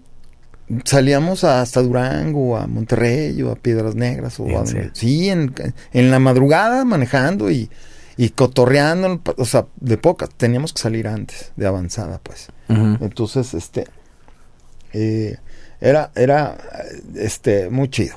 O sea, andar con la, con la raza, pues. ¿Y ahí. cómo decidiste? ¿Salirte o decidieron? Pues no, mira, eh, la primera vez fue que Cala ya entró gente y salió. Entonces Cala quedó solista, hizo su banda de solista. Ah, de claro. repente ya no me hablaba, había tocadas por ahí del 92. Y, a- y le hablaba a César Aguirre. Master también. También, C- claro. César Ham. Entonces le hablaba a él. Ya Cala andaba haciendo otras cosas, pues, o sea, que le hablaba Vaca, con, compa el, Va- el compa Vaca, muy bueno también. Sí. Este, y, y ya traía como otra configuración, eh, o, o la banda económica, ¿no? Y, o sea, en fin, et- eh, y entonces yo me salgo, me, me- como que dije, ya, o sea, ya, Andrés también como que se desentendió, este, iba mucho a México y venía, entonces, esa fue la primera vez que me salgo de, de rostros, Regresaste. me salgo, me regresó Arturo. ¿Cuándo regresó el- Arturo? Cuando ya estamos tocando en Atlanta Sports Bar con el tablao y con Tango Negro, y, eh, Unplugs y todo, me dice Arturo, ¿sabes qué? Se va a volver a armar rostros. Este, te necesito. Este, hay otros músicos que trae Cala y te necesito. Y yo así, pero estamos tocando juntos en ese proyecto. Y le digo, y le digo, güey, le digo, pero te vas a volver a salir, cabrón, ¿o qué pedo? Porque pues me invitas, o sea, entro en el 90 y te vas. Y luego otra vez en el 95 y te- pero sí te vas a quedar. o sea, sí. Entonces, este, no me dejes ahí solo, cabrón. Y, y pues ya entro y, y, este estaba primero estuvo Vaca y después Matus, Jera. Ujú. Y luego el Limón, César, que después hizo Susi 4. tip- buenazo el César. Pero lo del César era su- es- eso que hizo de- del proyecto de, de- de su banda y su rollo. Porque César, pues no era, era más como, mm, pues más tecladero, pues no era mucho de rock, pues. César. Claro. Y pues el ejemplo ahí está con su- la super banda y sus proyectos que ha hecho. Claro. Y este est- estuvo en las Percus Onden, Jacum, este, que también estuvo en Tango Negro, en las Percus y en la caja. Y vuelvo a entrar del 95, 96 y 97. En el 97 nos mandan a la goma la compañía disquera, que no servía para nada. O sea, hicimos un álbum en el 95-6, que lo escribimos, o sea, lo, lo compusimos mayormente ese álbum, aunque yo no aparezco en créditos, pero ya había hecho yo Divididos en el 90 con Arturo. ¿Tú Este, grabaste? Sí, Divididos lo grabé. Grabé un álbum de Rocotitlán para Warner. O más bien de Rocotitlán con el, con el sello de Warner en el 90. Que ese fue mi primer álbum. Con Memo Méndez Yu lo produjo él. Éramos cinco bandas en Rocotitlán. El, el sampler uno era Sergio Rau, Los Mismísimos Ángeles, El Juguete Rabioso, Querigma, eh, Rostros y Ansia. Y nosotros metimos dos, una rola que se llamaba Nadie, na- mm, este, Divididos y, y Nadie, Nadie como ella, o no me acuerdo, una rola muy chida de, de Abraham. Eso fue del 90. El otro álbum que me aventé fue mm, el, el del 95, fue el de Dame solo una razón. Matos Arturo y yo que ensayamos o sea, 10, 11 de la mañana hasta las 4 de la tarde. Break con breaks y todo el rollo, ¿no? Sí, éramos muy aplicados. Ya de repente, eh, con Arturo componía muy a gusto porque el sonido de Arturo y los gustos de Arturo y, lo que oíamos en ese entonces lo trasladábamos de lo que estábamos tocando de, de grunge y de unplug. En- entonces decíamos, no manches, esta rola de Collective Soul o de Stone o de, o de Soundgarden. Los fue, los fue contagiando. Escucha ese disco y tiene mucha ondita medio groncherona. El de Dame solo una razón. Sí. Algunas rolas, ah, eh, hábitos, este, sirenas. Eh, hay unas rolas, suenan las guitarras muy, muy de esa época, pues, de, de- de- de ese género. Y este. Y pues en el 96 sale y, y luego en el 97 nos dan carta de retiro y, y anduvimos tocando puertas en Azteca Music y en, y en otras disqueras, pero pues no, no, no, no, todo muy, muy jodido. Y yo este andaba medio batallando, bate- medio pateando el bote por la situación del Fobaproa del 96, 7 y o sea, luego la del dólar en el 94 y yo fui pues, pues, prácticamente un migrante, yo me tuve que largar este a Estados Unidos en el en enero del 98 y me quedé seis años, siete años. No manches. ¿A dónde te fuiste? Primero llegué a Oklahoma, estuve ahí como ocho meses y luego me, y luego me fui a Dallas, Texas, a como tres años. Y luego me fui a Kansas City como cuatro o cinco meses. Y luego me fui a Chicago un año y luego en Manhattan me aventé otro como otros meses también, como no, no completé la ¿Pero qué estuviste haciendo allá? pues mira, este, en, en Phoenix, cuando estaba en la prepa, hice roofing la primera vez que me fui, que en 80 y algo. Y- ¿Qué es eso? El roofing es este, como impermeabilizarte el techo de, tu, de, tu cam- de tu casa rodante. ah, o de casas. Le, le haces como una, un tratamiento, ¿no? Es, y luego, ya cuando me fui después de Rostros, que, que le dije a Arturo, oye Artur, este, me voy a ir a Cancún de vacaciones y ya está como muy saturado, muy estresado. Y, y fue en diciembre, le dije, me voy del 26 al 2. Ah, no, sí, le digo, ¿hay tocadas? Me dice, no, no hay nada para fin de año. No había nada. Sí. Y me dice, a ver, déjame checar agenda. Ya checo. No, güey, allá creo que hasta abril. Y yo así, no, pues sabes qué, me voy a ir de vacaciones a Cancún y, pues bueno, va y regreso. O sea, no, sí, tú, date. Y ya me fui, regresé el 3 o el 2. Y, yo he hablado con mi, con mi cuñado y le, y le dije, güey, pues an- ando batallando, cabrón, vente a Estados Unidos. Y yo, no manches, ¿haciendo qué o qué? O sea, ¿como para qué? Le dije, pues, ¿va a tocar o qué? No, pues allá. Yo dije, bueno, pues a lo mejor me acomodo, ¿no? Y toco Nashville o un- algo. Pues a Oklahoma, vámonos, porque mi cuñado vivía allá. Estaba terminando la carrera de International Business Ok. con, su esposa. Estaban todos casados, ¿no? Y estudiando lo mismo. Y llegué ahí a, a Oklahoma y, y me aventé como ocho meses. Terminó la carrera, él y se regresó a Guadalajara. Yo me quedé acá, ya a vivir con unos compas, eh, unos gabachos, anglos, y me quedé. Y, pues, muy pequeño Oklahoma, no, es- digo, es grande en extensión, pero este. Mi cuñado se regresa a Guadalajara, tra- en- entra a una empresa y como a los dos meses renuncia, porque pues no, no le llegaban. Se hartó, se regresó y allá le habían ofrecido que no se viniera a México, que se quedara allá. Para darle, eh, allá trabajé en Oklahoma yo de, de waiter, ¿verdad? levantaba mesas. Este, yo hablo inglés pues desde chavito. Mal o bien, pero... Pues esa fue una ventaja, pues. me doy a entender y entiendo perfectamente, escucho. Y, y, pues lo mejor es pues pensar en inglés Claro. no estar así con la onda de la traducción. Entonces levantaba mesas y me iba muy bien, era un restaurante, una cadena de Tex-Mex Food. Y este, y ahí andaba tra- trabajando con él, fue cuando se regresa. Y yo ya así como que, pues ahí como que, pues se faltaba el, el pariente, ¿no? El, el otro mexicano, pero Claro. pues en la cocina había puros paisas, ¿no? Había de Puebla, de Michoacán, de, ya sabes, ¿no? Ajá. Y todos los demás eran bolillos, porque, bolillos anglos. Porque todos, este, en los meseros, adelante era casi todo puro güero, y en las cocinas y de garroteros eran los, los mexicanos. Y yo nunca fui garrotero, o sea, yo siempre levanté mesas, desde siempre. Hice un training que te dan, este, incluso hasta de alcoholes, te dan la licencia, porque necesitas licencia para levantar mesas, incluso, y para ser bartender igual. Que después fui bartender en, en Dallas. Y este, y pues tocaba de repente ahí con los compas que estaban en la, que eran compañeros ahí que, que tocaban grunge y que tocaban este, cosas así, y iba y tocaba con ellos en... Pues ya se estaban acabando los noventas. Ya es así, pues sí, totalmente. Y había ondas chidas, pues, este, música. Y luego ya me regreso, ah, se regresa a, la, a, Dallas, le dan un, le dan la gerencia de un restaurante, como él ya se sabía el tejimaneje de los restaurantes, le dieron luego de inmediato la, la gerencia de un restaurante en Dallas. Hizo un training como de un mes, como gerente. Y me habla un día, le digo, ¿qué onda, cuñado? Y yo, ¿qué onda, güey? ¿Cómo estás? Bien. ¿Qué, ¿Qué, dice Guanatos? Dice, no, güey, estoy en Dallas. Es que no manches, no, no la arma uno allá. Y yo, y, y pues allá nos iba re bien. O sea, yo sacaba buenos dólares. Y entonces me dice, estoy en Dallas, ¿no te quieres regresar para pedir tu transfer? Y yo, sí.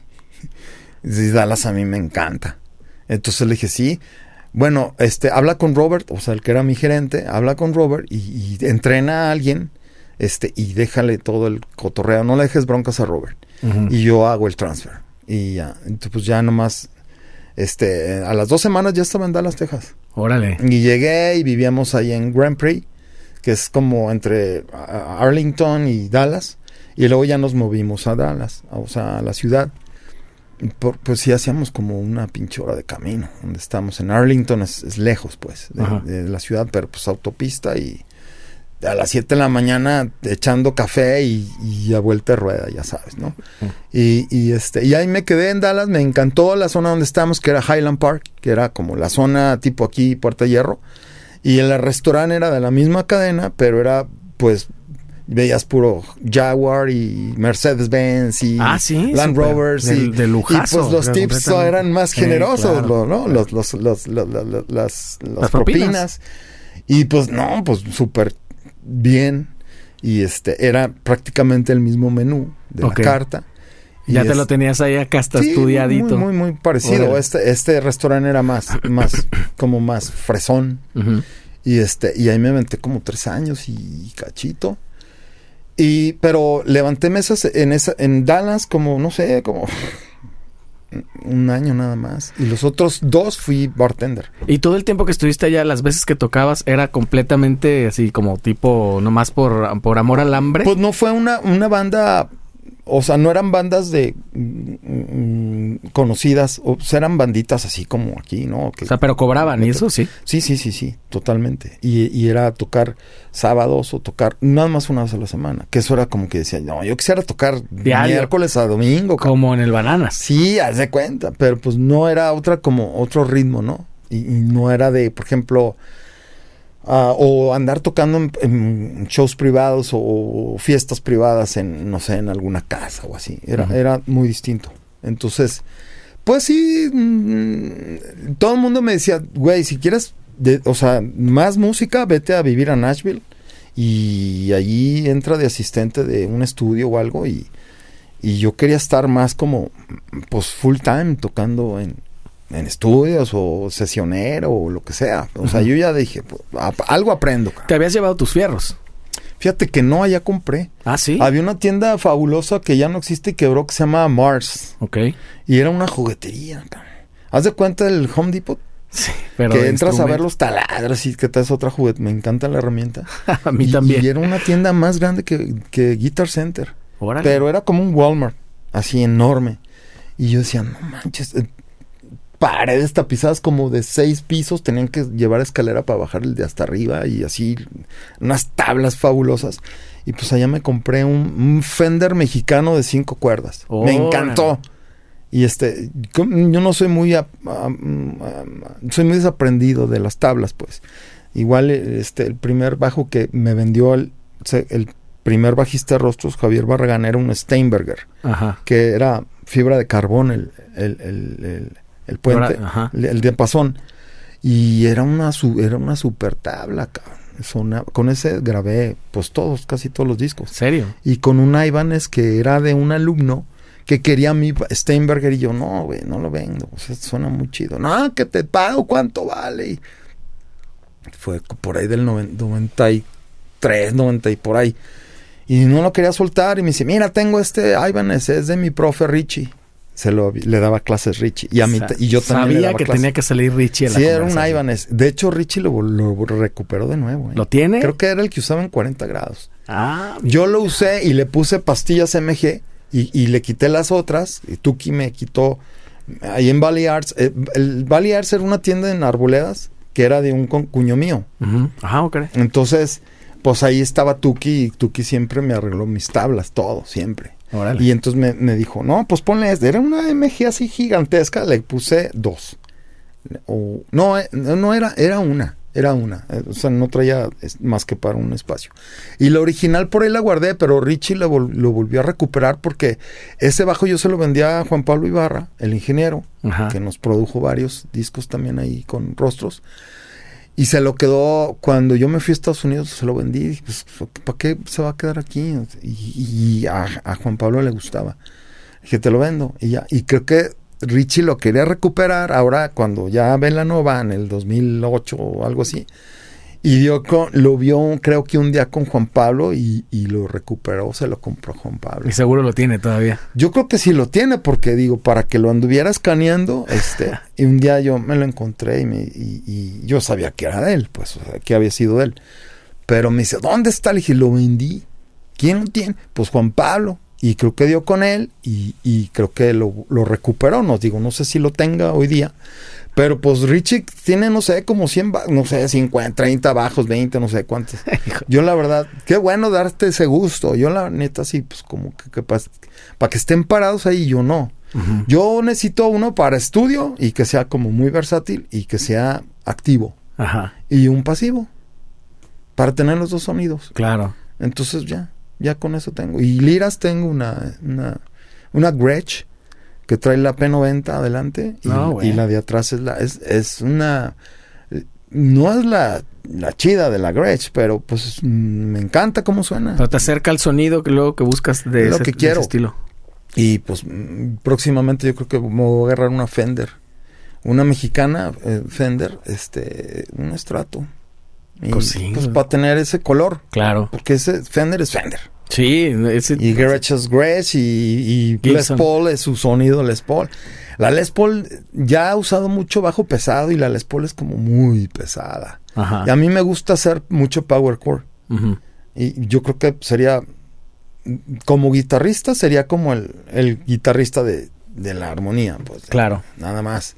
Pues no te digo que no se me da andar avientando tanto rollo. Sí, hago figuras, pero pues no como Arturo o Galo, que son Ajá. caballos y pues esos güeyes son guitarristas. Ajá. No, yo nomás acompaño.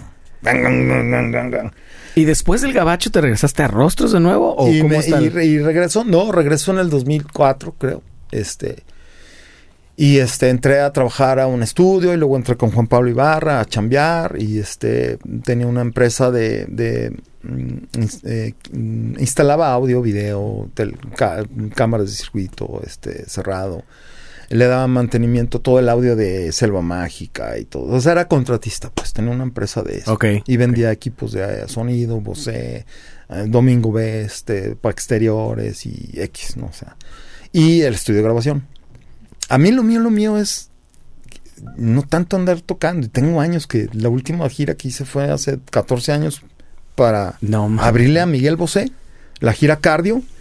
Y, y- y- y, pues me he subido a tocar varias veces, pero así ya con una banda formal bien, pues no, o sea, nomás ese año me aventé todo el año tocando, 2010, tocando, tocando, tocando, y ya, o sea, fue todo, pero a mí es estar ¿Y te gusta más el lado el- del...? Es que son como dos mundos, ¿estás de acuerdo? Que son... totalmente. Y, y yo actualmente no sé a cuál irle más. Porque a mí me gusta muchísimo el estudio. Totalmente. Podría vivir aquí, Sí, sí, sí. pero también todavía tengo como mucha... molusco aquí metido. Sí, pero todavía tengo este ímpetu por, por, Por tocar, es que estás en ese ciclo.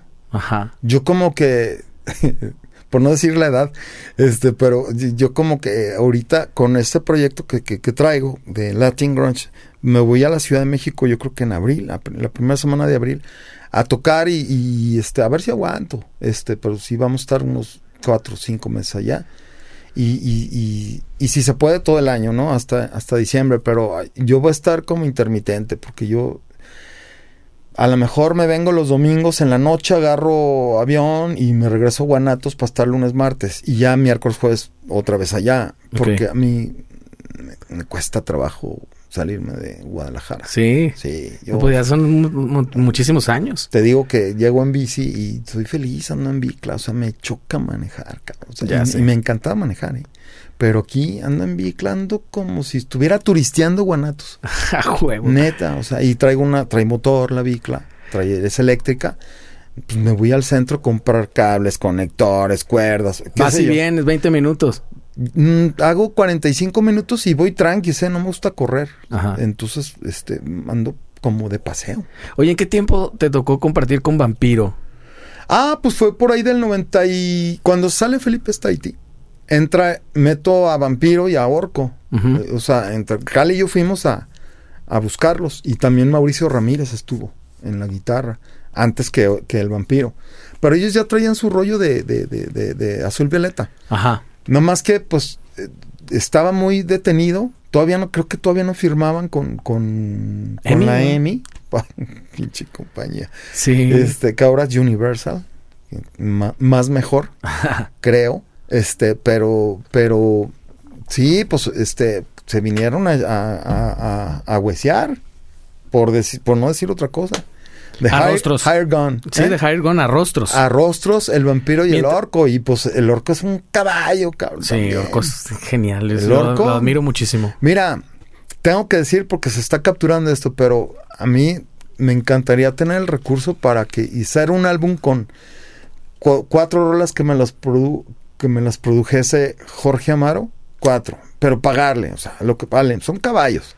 Otros cuatro, Que orco, no, que no es barato, ¿eh? no es barato, no es barato, son caballos. Otros cuatro temas, el orco, y otros cuatro temas, Aldo.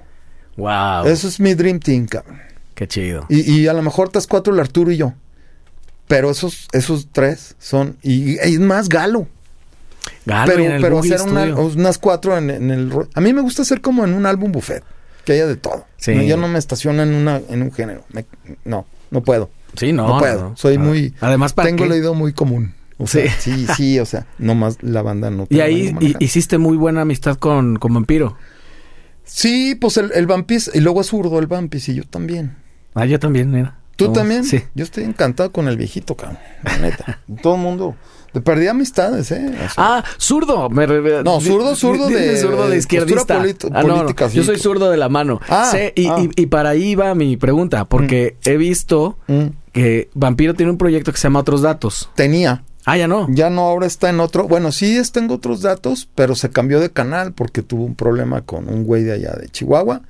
Yo, de hecho, yo también me salí por el vato de allá. Y se quedaron ellos y después... ¿Quién es el vato de Chihuahua? Un morro que salía que se llamaba Héctor Horacio, no sé qué más. Ok. Y yo me salí, me desafané y me, y me traje a mi socio, a mi, a mi compadre, que es el escritor. O sea, ahorita estoy, este, el, el que hizo todos los textos de Latin Grunge es, es un escritor. Ok. No es músico. Órale. Es zurdo, él es zurdo de, también de, escribe con la izquierda. y es, es, este, es, pues es un güey intelectual. Tiene más de 20 libros. Hace cuento, ensayo, crónica, este, es analista político en los canales de YouTube de, de noticieros, de, no sé, X. Ok. Y es un cabronazo para, para, ese, ese sí te agarra a, a librazos en la cabeza. Es- lee mucho. Es, es un intelectual. Y es con, eh, creo que es con los músicos, no, no, es que no es músico. Es con la persona que más a gusto he trabajado y, as- y a- porque el álbum lo hice yo todo, la música, todo lo hice yo, piano. ¿En tu casa? Este, en el home studio y otras cosas las, las, este, pagué horas para hacerlo en otros lugares. Pero todo es este, es, es muy chido trabajar con un cabrón que es- hace buen contenido de letras, que no es músico, pero yo le ayudé a hacer toda la onda de los arreglos de el fraseo. Claro. Eh, él, le dije, nomás, a- a- ubícate la rima, este, tu nota es de aquí a aquí y te voy a grabar aquí abajo, cabrón. No, eh, si vamos a vas a cantar en vivo, no quiero que andes allá dándolas, este, porque te grabé alto o en una nota que apenas. Ajá. Porque el, el güey le encanta, es melómano, eso es lo que tiene. Le gusta el grunge, le gusta el rock, le gusta el, el eléctrico, eh, de Page Mode y cosas así. Pero es más gruncherón, es ensenadense. Se llama Ramiro Padilla Tondo. Y los ensenadenses, pues son norteños, hippies, poca madre. Estuve seis meses allá viviendo el año pasado. Me, me fui desde abril, mayo, mayo, y me regresé en octubre. Y este, allá terminé el álbum Órale. allá en su casa, allá estuve, allá tiene casa. Y la neta, es, es tan chido trabajar con un güey que, con el que no puedes, no, no hay mucho, no hay mucha discusión, no hay ego. De, de que, no, güey, así no, y dale acá. Y, y yo, no, no sé, el güey le hacía, ¿sabes qué? Estas, estas estrofas, este es puente y coro. No mames, suena poca madre. Listo. Pues, todo me compraba. y le gustaba, cliente. le digo, ¿estás net- te- neta te gusta? Sí, me late, me super late, ok. Y salió lo que escuchaste. Estos Poca son los dos primeros sencillos. Ok. Pero le dije, güey, no quiero tocar rock. ¿A ti te gusta el rock? ¿Te gusta el grunge? Este álbum no quiero tocar rock. Es, quiero latin, cabrón. Si lo más cercano, quizás podría ser Santana o algo así. Le dije, pero rock, rock no quiero tocar. Ni pop, casi es como latin pop. O, le digo, pues, es latin grunge, cabrón. No existe eso. O sea, estoy inventando, pues, diciendo estupideces, pero me dice, está bien. Me dice, ¿qué género es? El papá de, que me lo voy a traer de baterista, el papá de Alex y de Cristian, a, a Pepe, Claro, aquí mi es vecino. baterista. Y, y le, y- y le encantó. Le dije, Él es "Pepe, bajista, ese sí es zurdo. Es bajista y baterista. Sí, sí. Le dije, ¿qué quieres tocar, Pete? Y Pepe? Me dice, pues es que tú eres bajista. Le digo, sí, pero yo toco la, el pinche cencerro y la maraca, güey. Es más, ni quiero tocar en vivo, le digo. Que- Quiero, invité a Germán Quintana, invité a, eh, a Ayala, este, es un combo, me dijeron, que propiamente se llama un combo o una sonora. Claro. O sea, no, o una banda, pues, como la banda Chicago o Erwin on Fire. Ajá. Pero la neta, sí quiero traer caballos. Y, O sea, no, y sí te agarraste bueno. y Pepe me dijo, no, mejor yo toco la bataca. Y yo, pues ya está. Oye, en, en ese sentido que me decías con el proyecto este que estaba, Vampiro, y ya no. eh, para ti es importante como músico tener siempre, digo, todos tenemos una postura política o lo pretendemos, pero para ti es importante como speak your mind, como decirlo fuerte, como decirlo en voz alta. ¿No te parece que contamina un poco la música? Te puede... Es decir, la música siempre ha tenido tendencias políticas, ¿no? Pero de alguna manera decir un discurso así, pues ya te, como que segmenta un poco a o tus sea, tener cuidado, dices algo así, ¿no? Te- ser prudente. Yo creo que desde el hecho, desde el momento en que me parieron, aquí en este país, como mexicano, tengo la obligación de, de- de hacer política. Yo creo que todos somos, hacemos política todos los días. Sí, por Somos supuesto. animales políticos. Sin duda. Me gusta mucho leer, leo mucho, leo. Mi papá tenía, igual si se te ofrecen libros, tengo un chingo de libros en la casa que no hay, no hay ni dónde meterlos. Pero yo te, yo te leía desde los clásicos hasta este el comunismo, el capitalismo, el nazismo, este, todas las corrientes. Eh, los griegos me fascina el Claro. rollo. Pero, y, y novela y todo ese rollo. Este, 100 años de soledad, qué sé yo. Pero yo creo que como mexicano, que antes que músico no nací músico, eh, nací mexicano en un país que desde que a mis 55 años hasta siempre nos es- han estado dando en la madre los gobiernos, el sistema y la corrupción. Nos han estado dando en la madre de evaluaciones. Yo viví de evaluaciones Sí, hace de los rato 70s, platicabas de los del Fobaproa. 80s, de los 90s, que fui un exiliado este pues económico de mi país y, y como yo millones, ¿eh? Tu generación y mi generación, Sí. a pesar de estar tan, eh, tan separadas, vivimos siempre en crisis. Totalmente. Siempre. Qué no, hueva, no conocemos otra, otro estado Qué hueva. de, de ser. Y, y- y ahorita con violencia, que, Claro. que es un tren, yo lo describo, o sea, te lo describo así, es un tren a toda marcha, a toda marcha en bajada, una- un tren, imagínate las toneladas, en- a toda marcha de bajada, y la gente quiere que se pare la, la violencia que se generó hace dos, tres sexenios atrás, Sí, que claro. se vino generando, Décadas. que es la inercia, y viene el tren en picada, y la gente que no está de acuerdo, que todavía no la paramos, la violencia, este, que se pare en 50 metros y, y volteas a, te fijas al, al maquinista y, y le está aventando carbón a la máquina, cabrón, para que le dé más duro. No, no puedes parar eso. Claro. Es una inercia que traemos de... Yo, yo crecí en los 70s aquí, en los 80s, y ya había este eh, esta situación de, de los cárteles y todo. Y mm, era otra cosa. Sí. No estoy justificando, pero era otra cosa. No andaba mi jefa con el Jesús en la boca. No, no se notaba. No. Era como una cosa más de, de eso, ¿no? De, de nicho, de segmento. Sabías que existía. Pero el narco estaba muy, pues, como en su mundo. Eran señores bien respetuosos. Sí. No se metían con la gente. Había incluso hasta, hasta como cierta ética. Era otra onda. Y, y ahorita, pues sí, es, es triste porque... Pues porque tienes hijos, porque tengo hijos y no sabes qué onda. O si te va a tocar a ti en un semáforo, un desmadre. cabrón, Sí. ¿Entiendes? Pero pues no puedes andar con la esquizofrenia de pa- y paranoias por no salir. No, no, no puedes de vivir casa, así. No claro. puedes. Pero también lo malo es que normalizamos esa situación. Sí. Y yo pienso que a muchos colegas músicos, masters, caballos, chingones, que los respeto y admiro, a varios que han salido aquí, a, a- a todos prácticamente, y amigas que han salido aquí en tu canal, le sacan la vuelta ese rollo de la, de la yo sí yo sí yo sí digo yo a mí yo sí soy a mí me gusta el, este no del todo porque en, seis años no puedes este De acuerdo. hacer maravillas, no traes varita mágica, pero yo creo que es una generación más. El dólar está, el dólar está poca madre. Este, no ha habido gasolinazos. La gasolina debería de estar en 12, no está, pero lo estará. Eh, o sea, mira, yo no veo la televisión. O sea, a veces sí veo cosas que te imponen. Pero ya vi la televisión todo el tiempo. Yo Sí. escojo lo que quiero, los contenidos que quiero ver. Claro. Y, y- y soy muy dialéctico.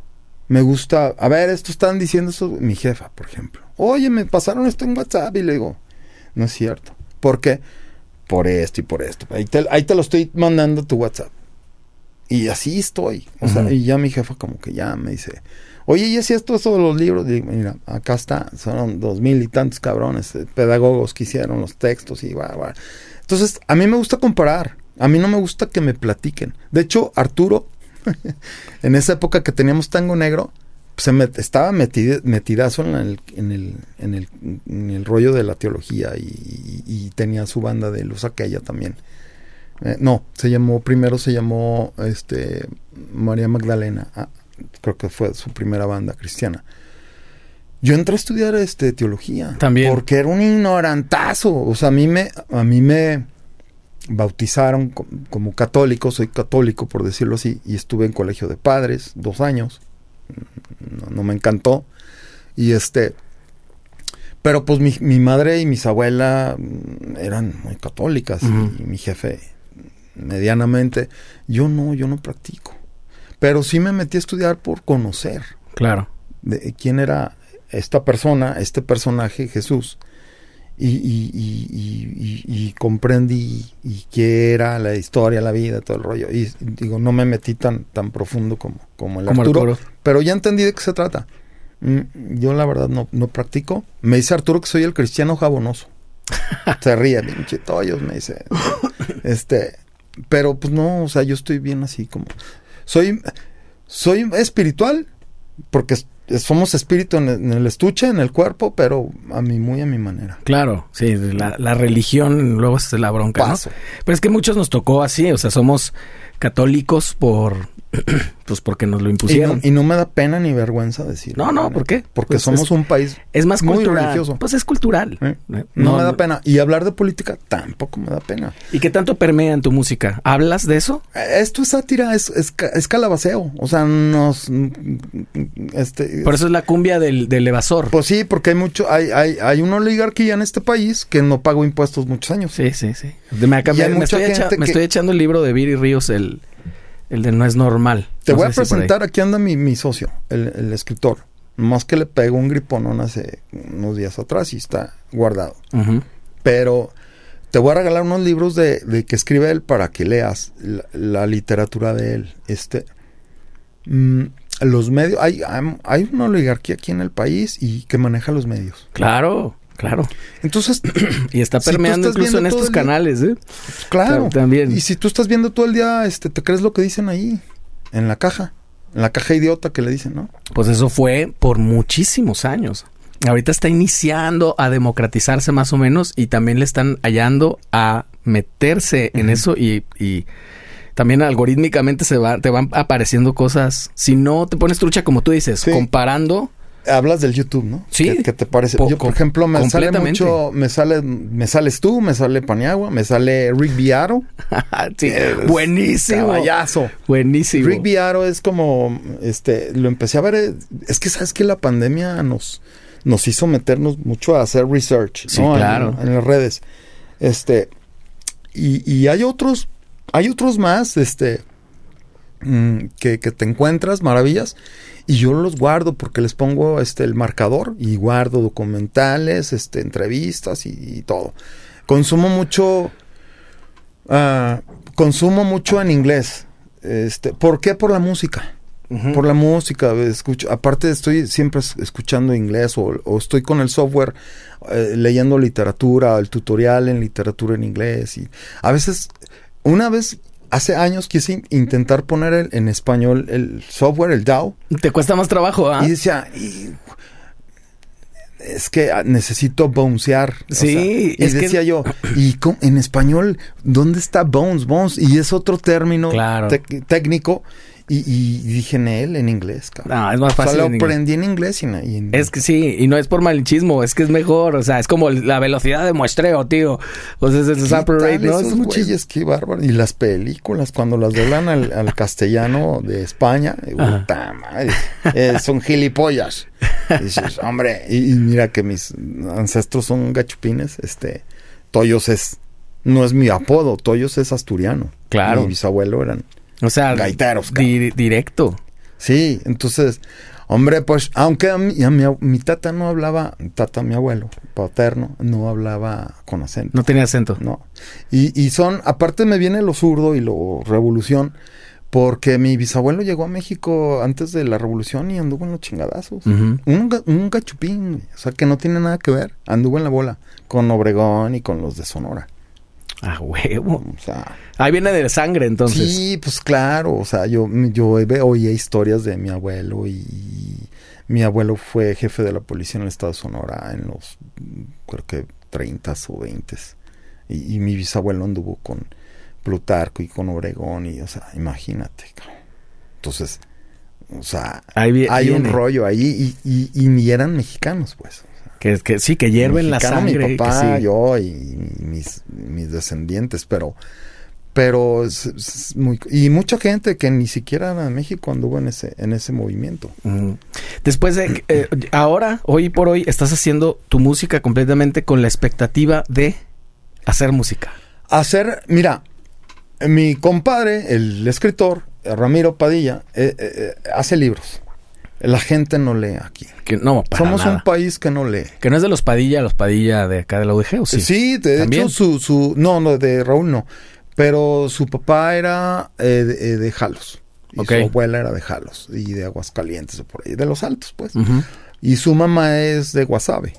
Ok. Y él nacido, se fueron de jóvenes, su papá y su mamá, este, a, a Ensenada. De hecho, yo creo que su abuela, que es de acá de Jalos, ah, es de las primeras que llegaron a Ensenada en 1900 Carranza o no sé. cabrón. Órale. O sea, su abuela era una muy pequeño, a- Ensenada. Ensenada está de pelos, fíjate que es el Mediterráneo de México. Sí. Tiene un clima de poca madre. Ayuba, a, a- a Oliva, de allá era Ibarra, los, los, los, los aceitunas Ibarra, los aceites, este, y era la flota tunera más grande del país, de la América. ¿Era? Era, porque con el embargo atunero, este, que porque los delfines y no sé qué, Claro. le cierto. arruinaron la economía y el, lo bollante que tenía Ensenada, pero era la flota más grande de, de América. era- Ahora sí se da todavía muchísimo el vino y eso, ¿verdad? Sí, pues esta Valle de Guadalupe está creciendo mucho, hay mucho turismo. Turismo de, de, de, de, de onda degustación, los vinos. El clima es propicio para la uva ahí en Ensenada. Este, Valle Guadalupe Está, está, tienes que ir, está poca madre. A huevo. Y no es costoso. México en general es una chulada. Somos 32 países en uno. Exactamente. Con 32 gastronomías diferentes, con 32 acentos, con muchas etnias ah, indígenas, este, eh, nativos mexicanos. Yo tengo ancestros nativos americanos. Ujú. Este, pues son las mismas lenguas. Entonces, eh, yaquis eh, son lenguas indo, indo-aztec- indo- indoaztecas. Ajá. Un rollo así. Perdón Sí. por mi. Por mi. eh, eh, no soy tan exacto en, en los términos, pero este. Mi papá, mi abuela materna hablaba yaqui, un poco de yaqui, nos cantaba en yaqui. Qué bonito. Canciones de cuna. Y además son, así. son fonéticamente son muy bonitas, ¿no? Pues es este. Es como, por ejemplo, en la pandemia. el- yo no hablo yaqui, como me encantaría hablar dialecto o, o lengua yaqui, pero ah, es- en la pandemia me puse a estudiar chino y ruso. ¿En serio? Sí, pero no hay el verbo to be en inglés. El inglés es el idioma para mí más papa que hay. Sí, sí. Su- me, me encanta el Es más inglés. técnico, ¿no? Más- Pero sí. en Rusia no hablan yo, yo, o sea, es yo como, yo bebo, yo, o sea, no hay como la conjugación del Ah, el ruso. Y aparte, y luego apréndete el cirílico. Ahí te quiero ver. No. Son otras letras, otros textos. No, no, la neta no, no lo hablo. Me encantaría hablar como más lenguas, idiomas. Soy muy mitotero, cabrón. O sea, me gusta. ¿Te gusta estar aprendiendo cosas nuevas? Me gusta estar aprendiendo cosas nuevas, leyendo cosas nuevas. ¿Siempre fue así o crees Pero en la música me gusta lo que ya escuché Sí. antes y, y, y sí oigo, pero no te da el día. ¿Cuántas No, cosas en el Spotify? Por ejemplo, contraté a esta distribuidora que se me hace genial, que se llama CD Baby. CD Baby. Patrocíname, Me- me- CD Baby. Me acomodó más que DistroKid para, para distribuir, porque es el álbum completo.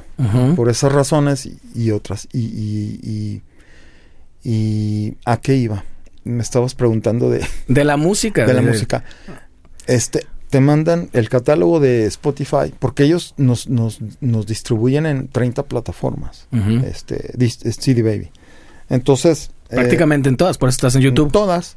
Y, y, y la verdad es que no te da el día para escuchar toda la música que No, hay. para nada. Nuevos lanzamientos de ayer. De, o sea, y, te llega el correo y dices, a ver, me llegó. No 25. me da tiempo de oír. Hay, hay cosas muy, muy fragonas que de repente me tomo el tiempo de escuchar. Pero mira, necesitaría todo un día para meterme a oír lo de una semana. ¿Qué es lo más nuevo que has escuchado? Uf. A ver si te acuerdas. No, porque mira, ni siquiera me acuerdo qué desayuné. Ah. cabrón. Sí, sí, toma ¿Sabes café. a mí qué me pasa, Fran? A mí lo que me sucede es que yo descubro cosas nuevas para mí que no son nuevas. Ajá. O sea, hace relativamente poco descubrí a Cactus, una banda que son como los Led Zeppelin, que es de los setentas. Como el Greta, Greta, ¿cómo Pero se es de los setentas. O sea, no, Ah, no, no es de ahora. Es una, y me lo recomendó un Uber, de hecho, un chofer de Uber. No se ha oído a Cactus y yo. "Ah, sí. Es Zeppelin, pero americano. Ok. Y, y, y es de ese tiempo. Y también mi, mi baterista me recomendó a Clutch, una banda que se llama Oh. así. O sea, estoy descubriendo música nueva para mí, pero es vieja. Sí, no sí, parece vieja, Qué es fregón, vieja. Qué chido. Sí. Yo, por ejemplo, descubrí el año antepasado a una banda del 68, 69 que tocan RB y funk que se llama Sam and Dave. Ok. Son dos negros.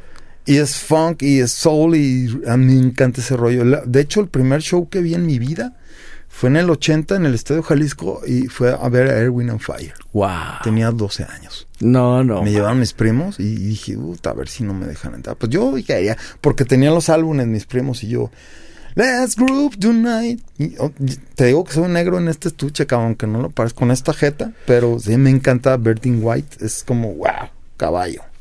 ¿Y, te influenció en tu sonido? Totalmente. Bertin White, me influenció Geddy Lee, Bertin White, Paul McCartney, este, este, Mark King, Mr. Pink, este, John McVie, este, Pues de todos los colores, entonces. todo. Sí, yo, yo, yo no me casco en uno. Y si me preguntas un top 10, no, no, tengo top 15 300, cabrón. A mí me, a mí me caga esa pregunta siempre. ¿Cuál es tu canción favorita? Una No canción. hay, fa- No hay. No tengo ni comida favorita. Es como, ay, ¿cuál es el mejor baterista del mundo? No. No, ¿para qué? No, o sea, espérate, o sea, Neil Peart, Neil Peart. No. Neil Peart, este, es Neil Peart. Claro. Pero Jeff Porcaro es Jeff Porcaro. Sí. O de un caballo. O sea, es más bien para qué, para qué lo quieres. Exactamente. Porque, ¿sabes por qué? Yo creo que tenemos ya el rollito de estar en el estudio y que quiero, qué que sonido ocupo, Sí. que tarola, cómo, si es shuffle, si es tres octavos, si, o sea, no estás pensando en, por ejemplo, ojalá tuviera el recurso de, de tener un lugar mucho más grande y de repente quiero hacer esta rola así, Abraham, ¿qué onda, Davey? ¿Qué estás haciendo? Abraham Callero. Claro. Oye, ¿qué onda? Vente a grabar, güey. Oye, pero me llevo. No, güey, aquí tengo una zona bien chingona, güey. Llega y muévele lo que quieras, cabrón. Tengo todo. Y, y, y tener el recurso y de- por una sesión de dos, tres, cuatro horas, cinco. Paz, cabrón, pagar Ajá. chido, ¿no? Exacto. Pues él es músico. O Alex Gómez. Ajá. Oye, caballo, ¿qué onda? Pues me grabas estos, estos patrones y. O a, o a Gary Flores. Este. El Este- grandísimo Gary Flores. Oye, hazme unos. De hecho, Gary Flores me, me grabó unos portafolios de loops. Ah, sí. Cuando estaba con Juan Pablo Ibarra, este, le decía, oye, da- quiero guaguancó. Te voy a hacer ocho variantes de guaguancó con las tarolas y luego las tumbas. Y todos esos, me hacía ocho, ocho barras o dieciséis y las guardaba y, y luego a la- ponía guaguancó uno, Phil. O, o sea, y así. Mm, grabé muchas cosas. de Y esas, sirve, eh. sí, eso sirve, No, pues, cabrón. ¿Cómo no? Claro. Y, está- y es Gary, cabrón. Sí. O sea, ahí sí importa, claro, todo el toque. Son archivos. Sí, sí, Y sí. te sirven todo el tiempo. Ya nomás le das este cu- 16, 32, este y haces un patrón rítmico. Pues es lo que antes se pasaba en los 98, 2000 con el Acid, con el Sony. De, creo que Aldo tenía el Sony, usaba el Sony para capturar. No, hombre, déjame decirte Aldo. que Aldo todavía sigue usando el ácido. Y mira y mira lo que hace Aldo con- Claro, con, con claro. eso. Es un Aldo es un genio. No son los fierros. Sin es, demeritar los demás, pero Aldo es un Sí, claro, cabrón. por supuesto. Es este, oye, oye crecer el pasto el cabrón. Sí. Sí, no, está pesado. Sí, está brutal. Es Pero pesado. lo que te preguntaba es, ¿la música la haces solo por el hecho? O sea, para ti el éxito está en el disfrute mismo de hacer la de, música. de expresar. Es- mira, para mí la música es una expresión. Y Ajá. entonces el ser humano tiene la necesidad de expresar. Y como yo soy muy malo para escribir letras, por eso tengo un colega que es escritor, es un intelectual. que esa es una súper buena dupla. lo que escribe. Sí. Oye, acuérdate, toda la carrera de Elton John fue así. Toda la Con carrera. Ber- Ber- Ber- ¿Cómo se llama? Bernie algo, ¿no? Top- Eh, ¿Topping o qué? no me ahorita no traigo el dato, pero, Chingada. pero grandes canciones y, y aprovecharon la dupla. O Dylan, por ejemplo, mucha gente que... o Dylan, escritor saso. Ajá. Pero el vato, pues, toca su Toca nada y, canta menos. Dylan, este, yo no, yo fíjate que no soy muy fan de muchos grandes, pero reconozco y admiro. Yo no soy muy fan de Dylan, pero sí digo, wow, o sea, o Lennon, por ejemplo. Para mí, mi favorito de los Beatles, ahí sí te lo voy a decir. Ahí sí hay favorito. Es, Es, es Jorge. George, Es George. Harrison. Sí, o sea, Jorge. a- además de que se, se casó con una mexicana, ¿no? Sí, yo pienso que yo Chido. no Le no encantaba podría- Jorge Negrete, ¿eh?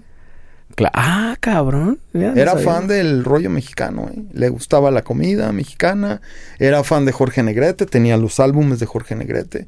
Este, eso platica Olivia en documental.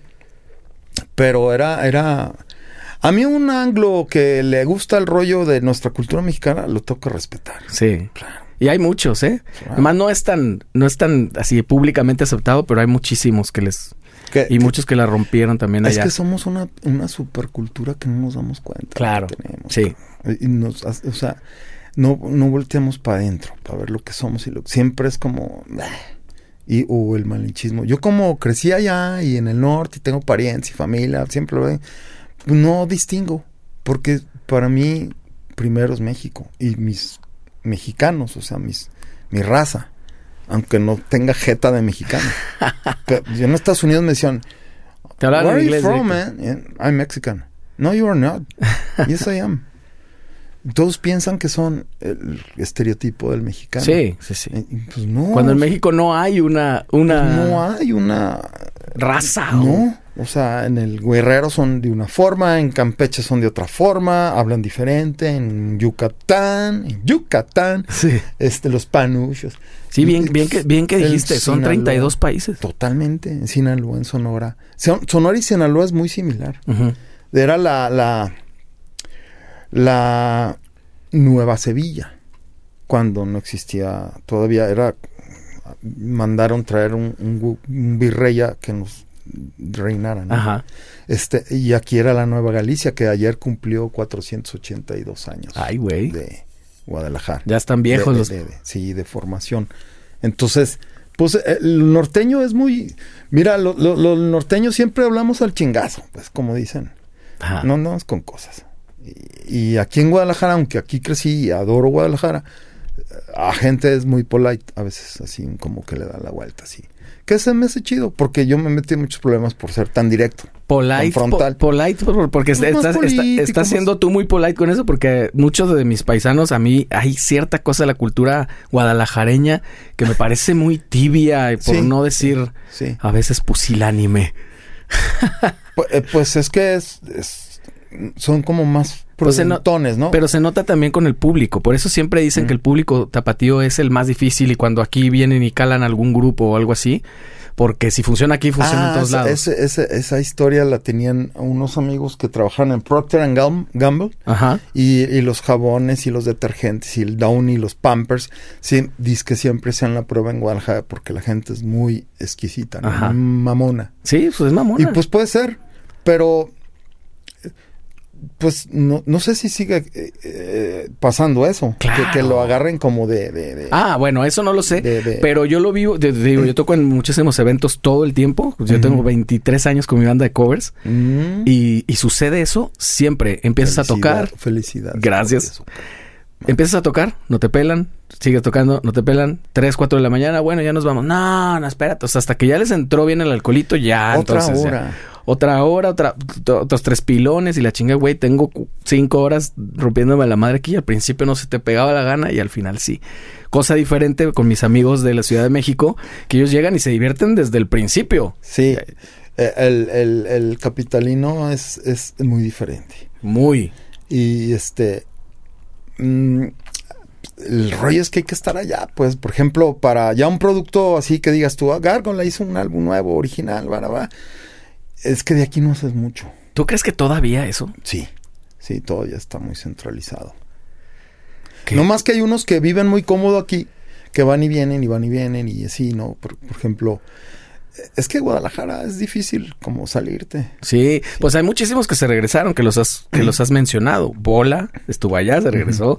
Chiquis Sí. estuvo allá, se regresó. Arturo nunca quiso No. y él se lo... Eso fue un problema en rostros de que yo, o sea, llegamos a vivir allá. Yo viví en la casa de Kenny, en la Nápoles, en la Roma, con Kenny. Vivía en Coyoacán con la, con la ex suegra de José, esta Patty Gonsen, Ujú. que allá vive, que de hecho le voy a caer, yo creo, a Patty, que es la mamá de Liliana, en paz descanse, este Ferrete. Y, y, y la neta, es que sí, sí hay que estar, pero no, no mucho. Mira, quiere venir, cabrón. Sí, más bien. Sí, Y- incluso Galo y, y José, cuando nosotros llegamos al Hotel Mallorca, ahí cerca de la Sullivan, a la vuelta, llegaban ellos con el autobús eh, de los Cuca y llegaban al mismo hotel. ¿Ah, sí? Sí, no, era divertidísimo. Pues sí, me imagino. Porque era el hotel de... Ellos estaban con, con, con Culebra, ¿no? Cuando empezaron. Y te estoy hablando 92, 91, 92. Y llegamos al Mallorca porque era donde la compañía disquera, que nos quedaba cuatro calles de ahí, la EMI, este, nos, nos, nos pagaba para hospedarnos ahí. De hecho, el Matus en el 95 fue a tocar Collective Sola, el Metropolitan, y Arturo y yo compramos los boletos y íbamos a ir los tres. Y al Matus le dio varicela, cabrón. Y, no y al único güey que, que ya le había dado varicela era a mí. No. Y entonces el Cala y el Arturo ni querían verlo ni tocarlo, entonces yo iba y le llevaba la comida, este, y me quedaba, güey, no te vayas, me decía, quédate aquí en el cuarto un rato, y pues ahí me sentaba en la otra cama a ver la pinche tele. O sea, pues era el único que podía entrar. O sea, Y ya tenías tus defensas. Valía madre la varicela, sí, pues que, y que me la pegue, pues estaba todo lleno de bolitas con, con, con agua. Qué mal pedo cuando te da de Y- grande. Y, le decía, güey, pues ¿Sabes qué es lo que más risa me da, pinche Gerardo? Que no vas a ir al concierto de Collective Soul, cabrón. que para eso estaba. No mames. Este, y pues no había celulares para grabar en esa época. Claro. Si no le hubiera grabado un cachito al Gera. Pues completamente. Entonces, ahorita, tú, dedicado pa tu- a tu música, eso es lo que haces Eh, 24 Estoy horas. haciendo el segundo álbum, que es un, es un, es un volumen 1, ochentero. Ok. Sí, y ya me tengo que poner a trabajar con Luis Palomar, que lo invité a tocar, a Luis Palomar los teclados. Nunca toqué con él. Y se me hace un, un tipo fabuloso, también zurdo, Ok. este, zurdo de, De ideología. de ideología. Y estoy juntando un equipo, Pepe está invitado, a Germán Quintana lo invité, pues a varios. Puros este, caballos, como dices tú. Puro caballo, sí, pues que pues, la neta, o sea, igual y, y hay, hay un chavo que trae una lira de siete cuerdas, Ivanes, que Ajá. se llama Beto Mata, Ok. es solista y tiene sus videos ahí en, en YouTube y toca, es de esos de... Sí.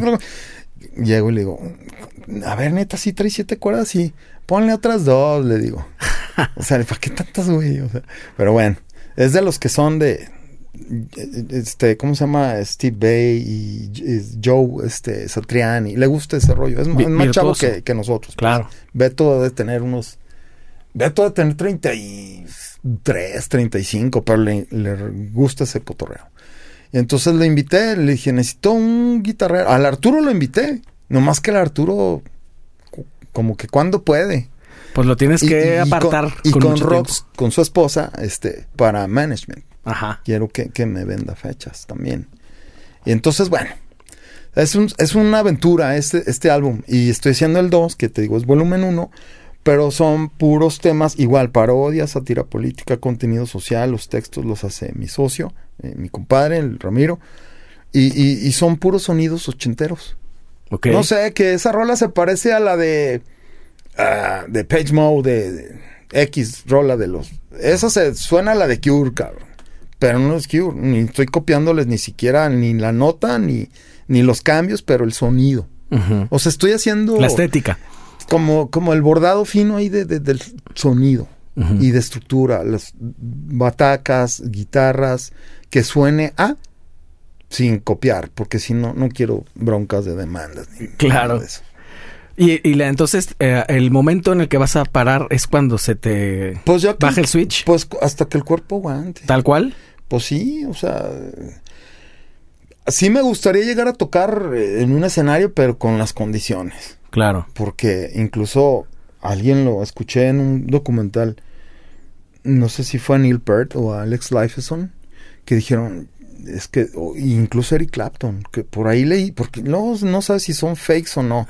Que ya le andaba medio temblando Sí. la manita. No Sí, sé si. Supe eso, pero viene a ¿Tú tocar también? ahora. Yo también Ah, había pues visto qué eso. bueno. Pues que no le hace para que haga ahí 30, ay, Trémulo 32. natural. Eh, Sí, o trémulo. pero, pero ta- hasta que pueda. Y si no, con una pinche maraca ahí. Y si no, en el estudio. Con tus rolas y adelante con un pandero, un cencerro, pero arriba tocando como muchos, como los de, por ejemplo, la Sonora Santanera. Ya estaban todos cabeza blanca y seguían ahí echando canto y...